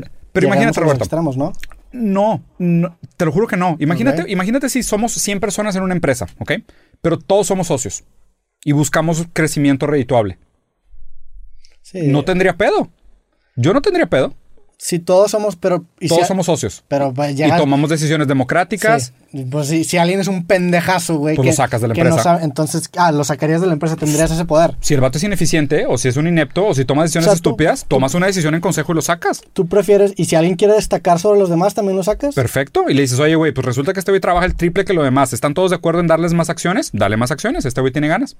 Pero ahí ya se empieza a asemejar a un. eh, vas a acabar. a- Se llaman en- cooperativas. Pero vas a acabar en una estructura en la que va a haber un jefe y va a haber empleados. No necesariamente, porque en algún momento todos van a decir, oye, güey, ahora resulta que este vato está tomando puras decisiones que no necesariamente nos convienen y está buscando una manera de enriquecerse que no refleja nuestros valores, bájalo. Pero ¿no crees que naturalmente se generaría una pirámide jerárquica aunque empezaras así? Se me hace muy difícil de predecir. O sea, es- eh, creo que es la misma hipótesis de decir existirían monopolios en un mercado libre o no. O sea, De- sí, O sea, podría simular esto 10 veces, a lo mejor en 5 sí, en 5 por eso la economía no es ciencia, Sí, porque no se puede simular. O sea, la ciencia se tiene que... No, porque Eh. no puede simular el humano, no sabes lo que es la conciencia. Todavía. Ok, sí, todavía. Ajá. Sí. Dios es una bola de espagueti en el espacio. Hasta que lo En, encontremos, en no un, en sabemos. un universo, chance sí, güey. Sí, sí, sí. En un, no, en un universo seguramente sí, güey. Sí, en la teoría del multiverse somos Batman teniendo esta conversación. Ajá. Estamos hablando sobre el dios Batman. Sí, sí, sí, totalmente. Pero, o sea, mi punto es, por eso yo llegué a esa conclusión de lo que para mí es la característica irreductible de lo que es el capitalismo. Es la, es la, la explotación del trabajo a través de la relación empleador y empleado. O sea, ese es el problema más, más fundamental. Porque no tiene que ver con comercio, no tiene que ver con dinero, no tiene que ver con intercambio de valor, no tiene que ver con innovación y motivación, no tiene ni siquiera que ver con riqueza, güey. O sea, simplemente tiene que ver con la eh, eh, subyugación del empleado por el empleador. Si tú quitas eso y de repente todas las empresas es, si tú trabajas, eres dueño de equity, no te compro tu tiempo. O sea, y es el poder verte reflejado en lo que haces, güey. Que es lo que, lo que el capitalismo mata. O sea, una persona que trabaja en una gran empresa, pues no se ve reflejada en los resultados. Y mu- muchas veces peor, hasta eres Sí. parte del problema. Como dijiste el ejemplo de antes de que te ven para abajo y resulta que tú eres medio responsable de las causas. O sea, yo creo que ese sería un cambio económico bastante bueno. A eso ya no le podríamos llamar capitalismo. Pero también ahí caerías al, al problema de cuantificar realmente cuánto vale el trabajo de tu empleado, güey. ¿No te parece justo? Es que también quitarías completo. Imagínate que yo hoy veo una área de oportunidad gigantesca en algún océano azul, hago mi negocio y como hice antes, pues la neta estoy en una posición en la que ahora tengo 100% de un negocio que en 10 años va a valer un chingo. Claro, lo hiciste totalmente tú solo. Tú lo descubriste, tú fundaste la empresa, hiciste todo. Pues eh, entre comillas, ¿verdad? Sí, ese es el ejemplo que estás planteando. Ajá. Está bien, te lo mereces, es tuyo. Sí. Entonces tú, No tú- necesitas de la ayuda de nadie más para hacerlo. tú contratas a un empleado para hacer, o sea, tú, tú, No. tú siempre quieres poner en el pago el equity de una empresa. Sí. O sea, siempre. Sí. Para que sea una escalera que pueda ir subiendo. Sí, porque si escala, escala para todos. Sí. O sea, no es como que, ah, yo ya sabía que este tema valía más, pero... Es, es una propuesta interesante. Sí, Sí, la neta sí está interesante porque así crece la empresa y crecemos todos. Obvio. Y de hecho, o sea, muchas de las propuestas económicas de los grandes economistas, de los serios, güey, que hablan, es que dice, a ver, la gente demoniza equivocadamente porque no sabe lo que significa la palabra. O sea, y, y la gran mayoría de la gente que me critica de que, ah, este güey es anticapitalista, es antidinero. Pero que si tú... no sabes qué es. Pero que si tú eres, o sea, que si tú eres dueño de la empresa y no quieres vender tu equity. O sea, tú pones las condiciones de que, pues, güey, quiero vender este pedo con un sueldo fijo. O sea, ¿Cómo, cómo, le, ¿Cómo le dirías que no a eso, güey? Lo que, lo que pasa es de que ahí tendrías que entrar a toda una otra dinámica que es muy complicada, donde el capitalismo lo que trata de hacer es cuantificarlo todo, ¿sabes? Y ahí es donde hay mucha injusticia. Por ejemplo, dirías, oye, un, un... Claro, el trabajo de un albañil no se remunera igual que el trabajo de un CEO y probablemente el albañil traje el triple, güey. No, güey, lo que pasó ahorita en la pandemia con el tema de los, ¿cómo se llamaban? Eh, puestos, puestos críticos o puestos indispensables o algo así. Sí. que decían de que solo los trabajadores indispensables tienen que ir a trabajar. Resultaba que eran los peores sueldos del país. No, hombre, güey, luego, ese, ese, por ejemplo, yo viajé en avión, güey, los aviones no tienen, o sea, todas las, las filas de todos los aviones van llenos de gente, güey. Sí, güey. Entonces tú dices, ¿cómo están los aviones abiertos y cierran un restaurante o un bar de una Claro, cosa? güey. Es un tema... Sí, es muy, es, es muy raro. O sea, y le dan. Y X, ahí es donde está mucho el problema de la desigualdad. O sea, yo lo que yo lo único que, que quiero recomendar a la raza, y sobre todo para la gente que, que me ha escuchado y de que, ah, pues este va a ser comunista, lo que tú quieras. No soy comunista, soy marxista. O sea, marxista en el sentido del materialismo histórico. O sea, que yo creo que el ser humano es lo que puede ser dentro de lo que sus condiciones materiales le permiten. En ese sentido soy marxista. O sea, no soy marxista en el sentido revolucionario. O sea, yo no creo que es, ah, hay que empezar una gran revolución y tomar pose de los medios de producción para derrocar el Estado. Tampoco creo en esas cosas porque históricamente lo que ha pasado con todas las revoluciones es que solo cambian los líderes y los esclavos siguen siendo los mismos. O sea, yo sí soy progresista en un sentido de tenemos que buscar constantemente mejorar el sistema en el que estamos y hacernos preguntas de esta es la mejor versión de la realidad en la que podríamos existir y constantemente estar fine tuning y Sí. moviendo los dials de que oye güey pues que aquí te fuiste demasiado al mame se comprometió la calidad de vida de todos resulta que tratando de salvar el mercado creaste más muertes entonces pues no le muevas tanto pero por otro lado oye pues hay algo más de moral y ética que hay que subirle o sea lo, lo, lo que sí les recomiendo es lean o sea lean sobre el tema hay más que suficiente información. Hay millones de libros increíbles. O sea, no se queden en el estereotipo de Internet de, ah, es a favor del capitalismo, ah, ok, es un cerdo. De que, ah, es en contra del capitalismo, ah, es un comunista. Dude, no sabes qué es capitalismo, no sabes qué es comunismo, no sabes qué es socialismo, no sabes qué es progresismo. O sea, usamos todas estas palabras porque se pusieron de moda y la gente no sabe qué son. Sí. Y, y- y es muy fácil demonizar y hacer hombres de paja de, ah, dijo esto, entonces ya conozco toda su postura sobre todo lo demás. Vato, ponte a leer, güey. O sea, Sí. y haz la tuya propia, güey. También a lo mejor les, pues, les inventan nuevas definiciones a las palabras, que también no está mal, güey. No. Es, es- es algo... Cuestionarlas. Eh, Sí. O sea, pues a lo mejor la gente que dice que no, estoy deprimido y no está deprimido, nada más está triste. Pues eh, el hecho de que tenga que decir depresión significa que la palabra depresión debería a lo mejor tener un nuevo significado porque la, Ven. porque la gente está usando. Qué buena manera de conectarlo, güey. Es como, como lo, de, lo de la RAE, que ahora, que ahora ya puedes decir imprimido. Sí. Eso fue, eso surgió de que la ¿Del gente. error? Ajá. De, de- pues no es del error. Es que la gente ve una forma más eficiente de expresar una idea, entonces la toma. Sí, La, la ley de menor resistencia. claro. Del, del, del- como fluidity, ¿no? de, esta, de esta fluid- Y de hecho ahí hay un, un libro bien interesante de Sigurd Bauman que se llama Mornear líquida, que habla de, de estos procesos de adaptación, ¿no? Y cómo nosotros nos hemos vuelto muy líquidos en nuestra manera de ser en el, en el sentido de la adaptación, pero que eso también derrite muchas de las formas sólidas Sí. que le daban sustento a la humanidad, ¿ok? Hay, hay algo bien interesante que aquí está, está chido y, y creo que lo dijiste muy bien, güey. Eh, esta adaptación del lenguaje y estos como errores en el discurso, porque justo estaba platicando con una persona y resulta que su definición de capitalismo no era la misma que la mía. Nada más no quiero caer en el relativismo de decir, ah, es que no, yo tengo mi definición y tú la tuya. Sí.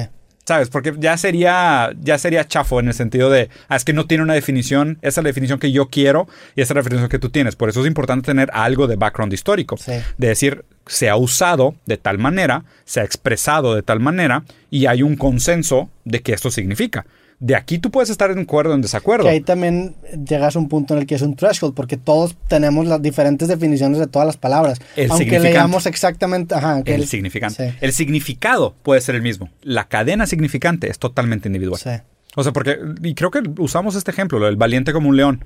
O sea, yo te digo valiente como un león, tú dices, ah, un vato bien, bien verga, yo digo un pendejo.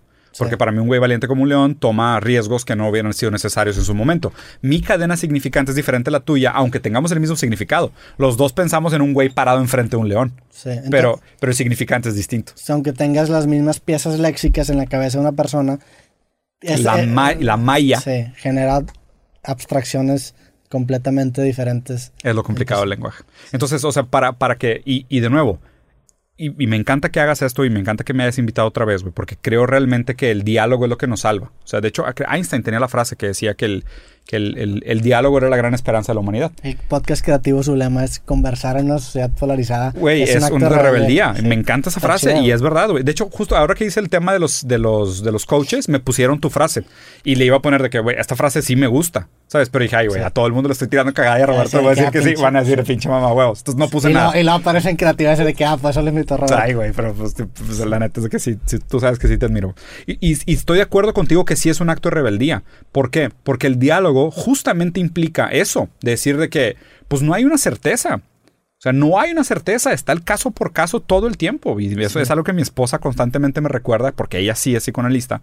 Y la importancia de decir de que, oye, pues que a lo mejor yo tengo mi cadena significante, lo que significa una palabra, tú tienes otra, y cuando conversamos, hacemos una síntesis. Sí, O sea, al conversar, nos cuestionamos dos cosas que teníamos a lo mejor como una certeza previa y a través de la conversación sí llegamos a un lugar más alto.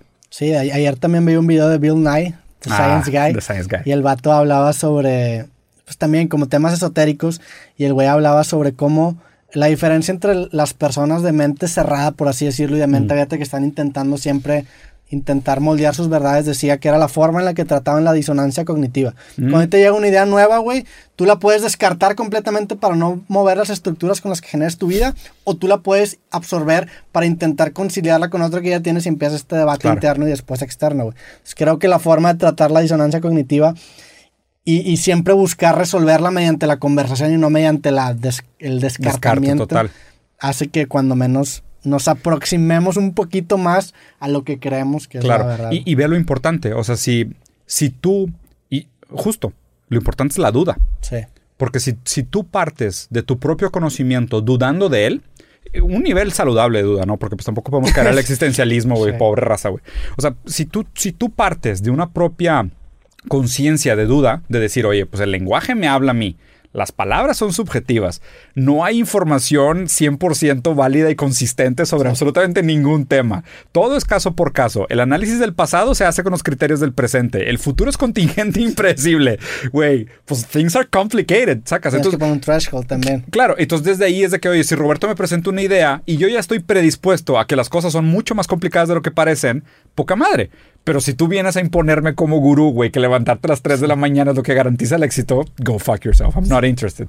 ¿Sabes? O sea, yo creo que por eso, justo, la- las aseveraciones brutalizantes que imponen, que perpetúan mitos de ideología, que hacen de creencias la verdad absoluta, son nocivas y, y- y deberían de ser tachables. Sí. Por otro lado, nosotros deberíamos de tener la apertura para conversar y decir, pues maybe, pero mientras se presente como un maybe, no que se presente como una certeza. Sí, todos los mantras y todas las metáforas siento que están incompletas, güey. O sea, no le pueden hacer justicia a lo complejo que realmente es. Tal, tal cual, güey. La realidad, Por eso les digo frase de microondas. Sí, son frases muy claras. Pretende ser comida, pero no lo es.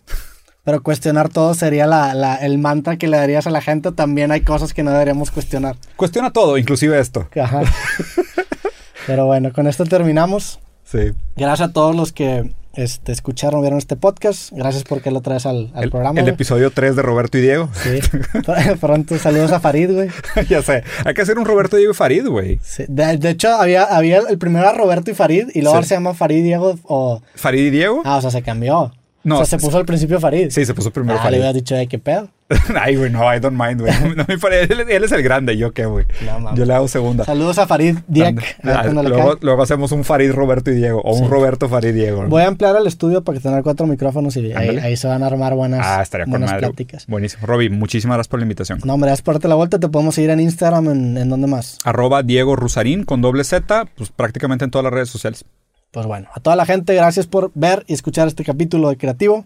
Acuérdense que conversar en una sociedad polarizada es un acto de rebeldía hasta que deje de serlo, porque a lo mejor vayamos a llegar a un punto en el que ya conversar. Güey, ahora otro tema completamente. Hubo un momento histórico y de hecho en Chile se prohibían las conversaciones entre más de tres personas en la época de Pinochet. Para, sí, Sí, me, me acuerdo que creo que me lo dijiste en el primer creativo que grabamos. Así que conversen, sean rebeldes, platiquen con la gente, pero platiquen abiertamente y con la duda de que a lo mejor el otro sabe más que tú. Sí, el chiste es intentar llegar a una síntesis de, de las dos ideas. Y bueno, gracias, nos vemos en el próximo capítulo, que estén bien, sobres. Hola, soy Roberto Martínez y te quiero recordar que este episodio completo y todos los demás de mi podcast creativo están disponibles totalmente gratis en YouTube y en Amazon Music. Por allá nos vemos.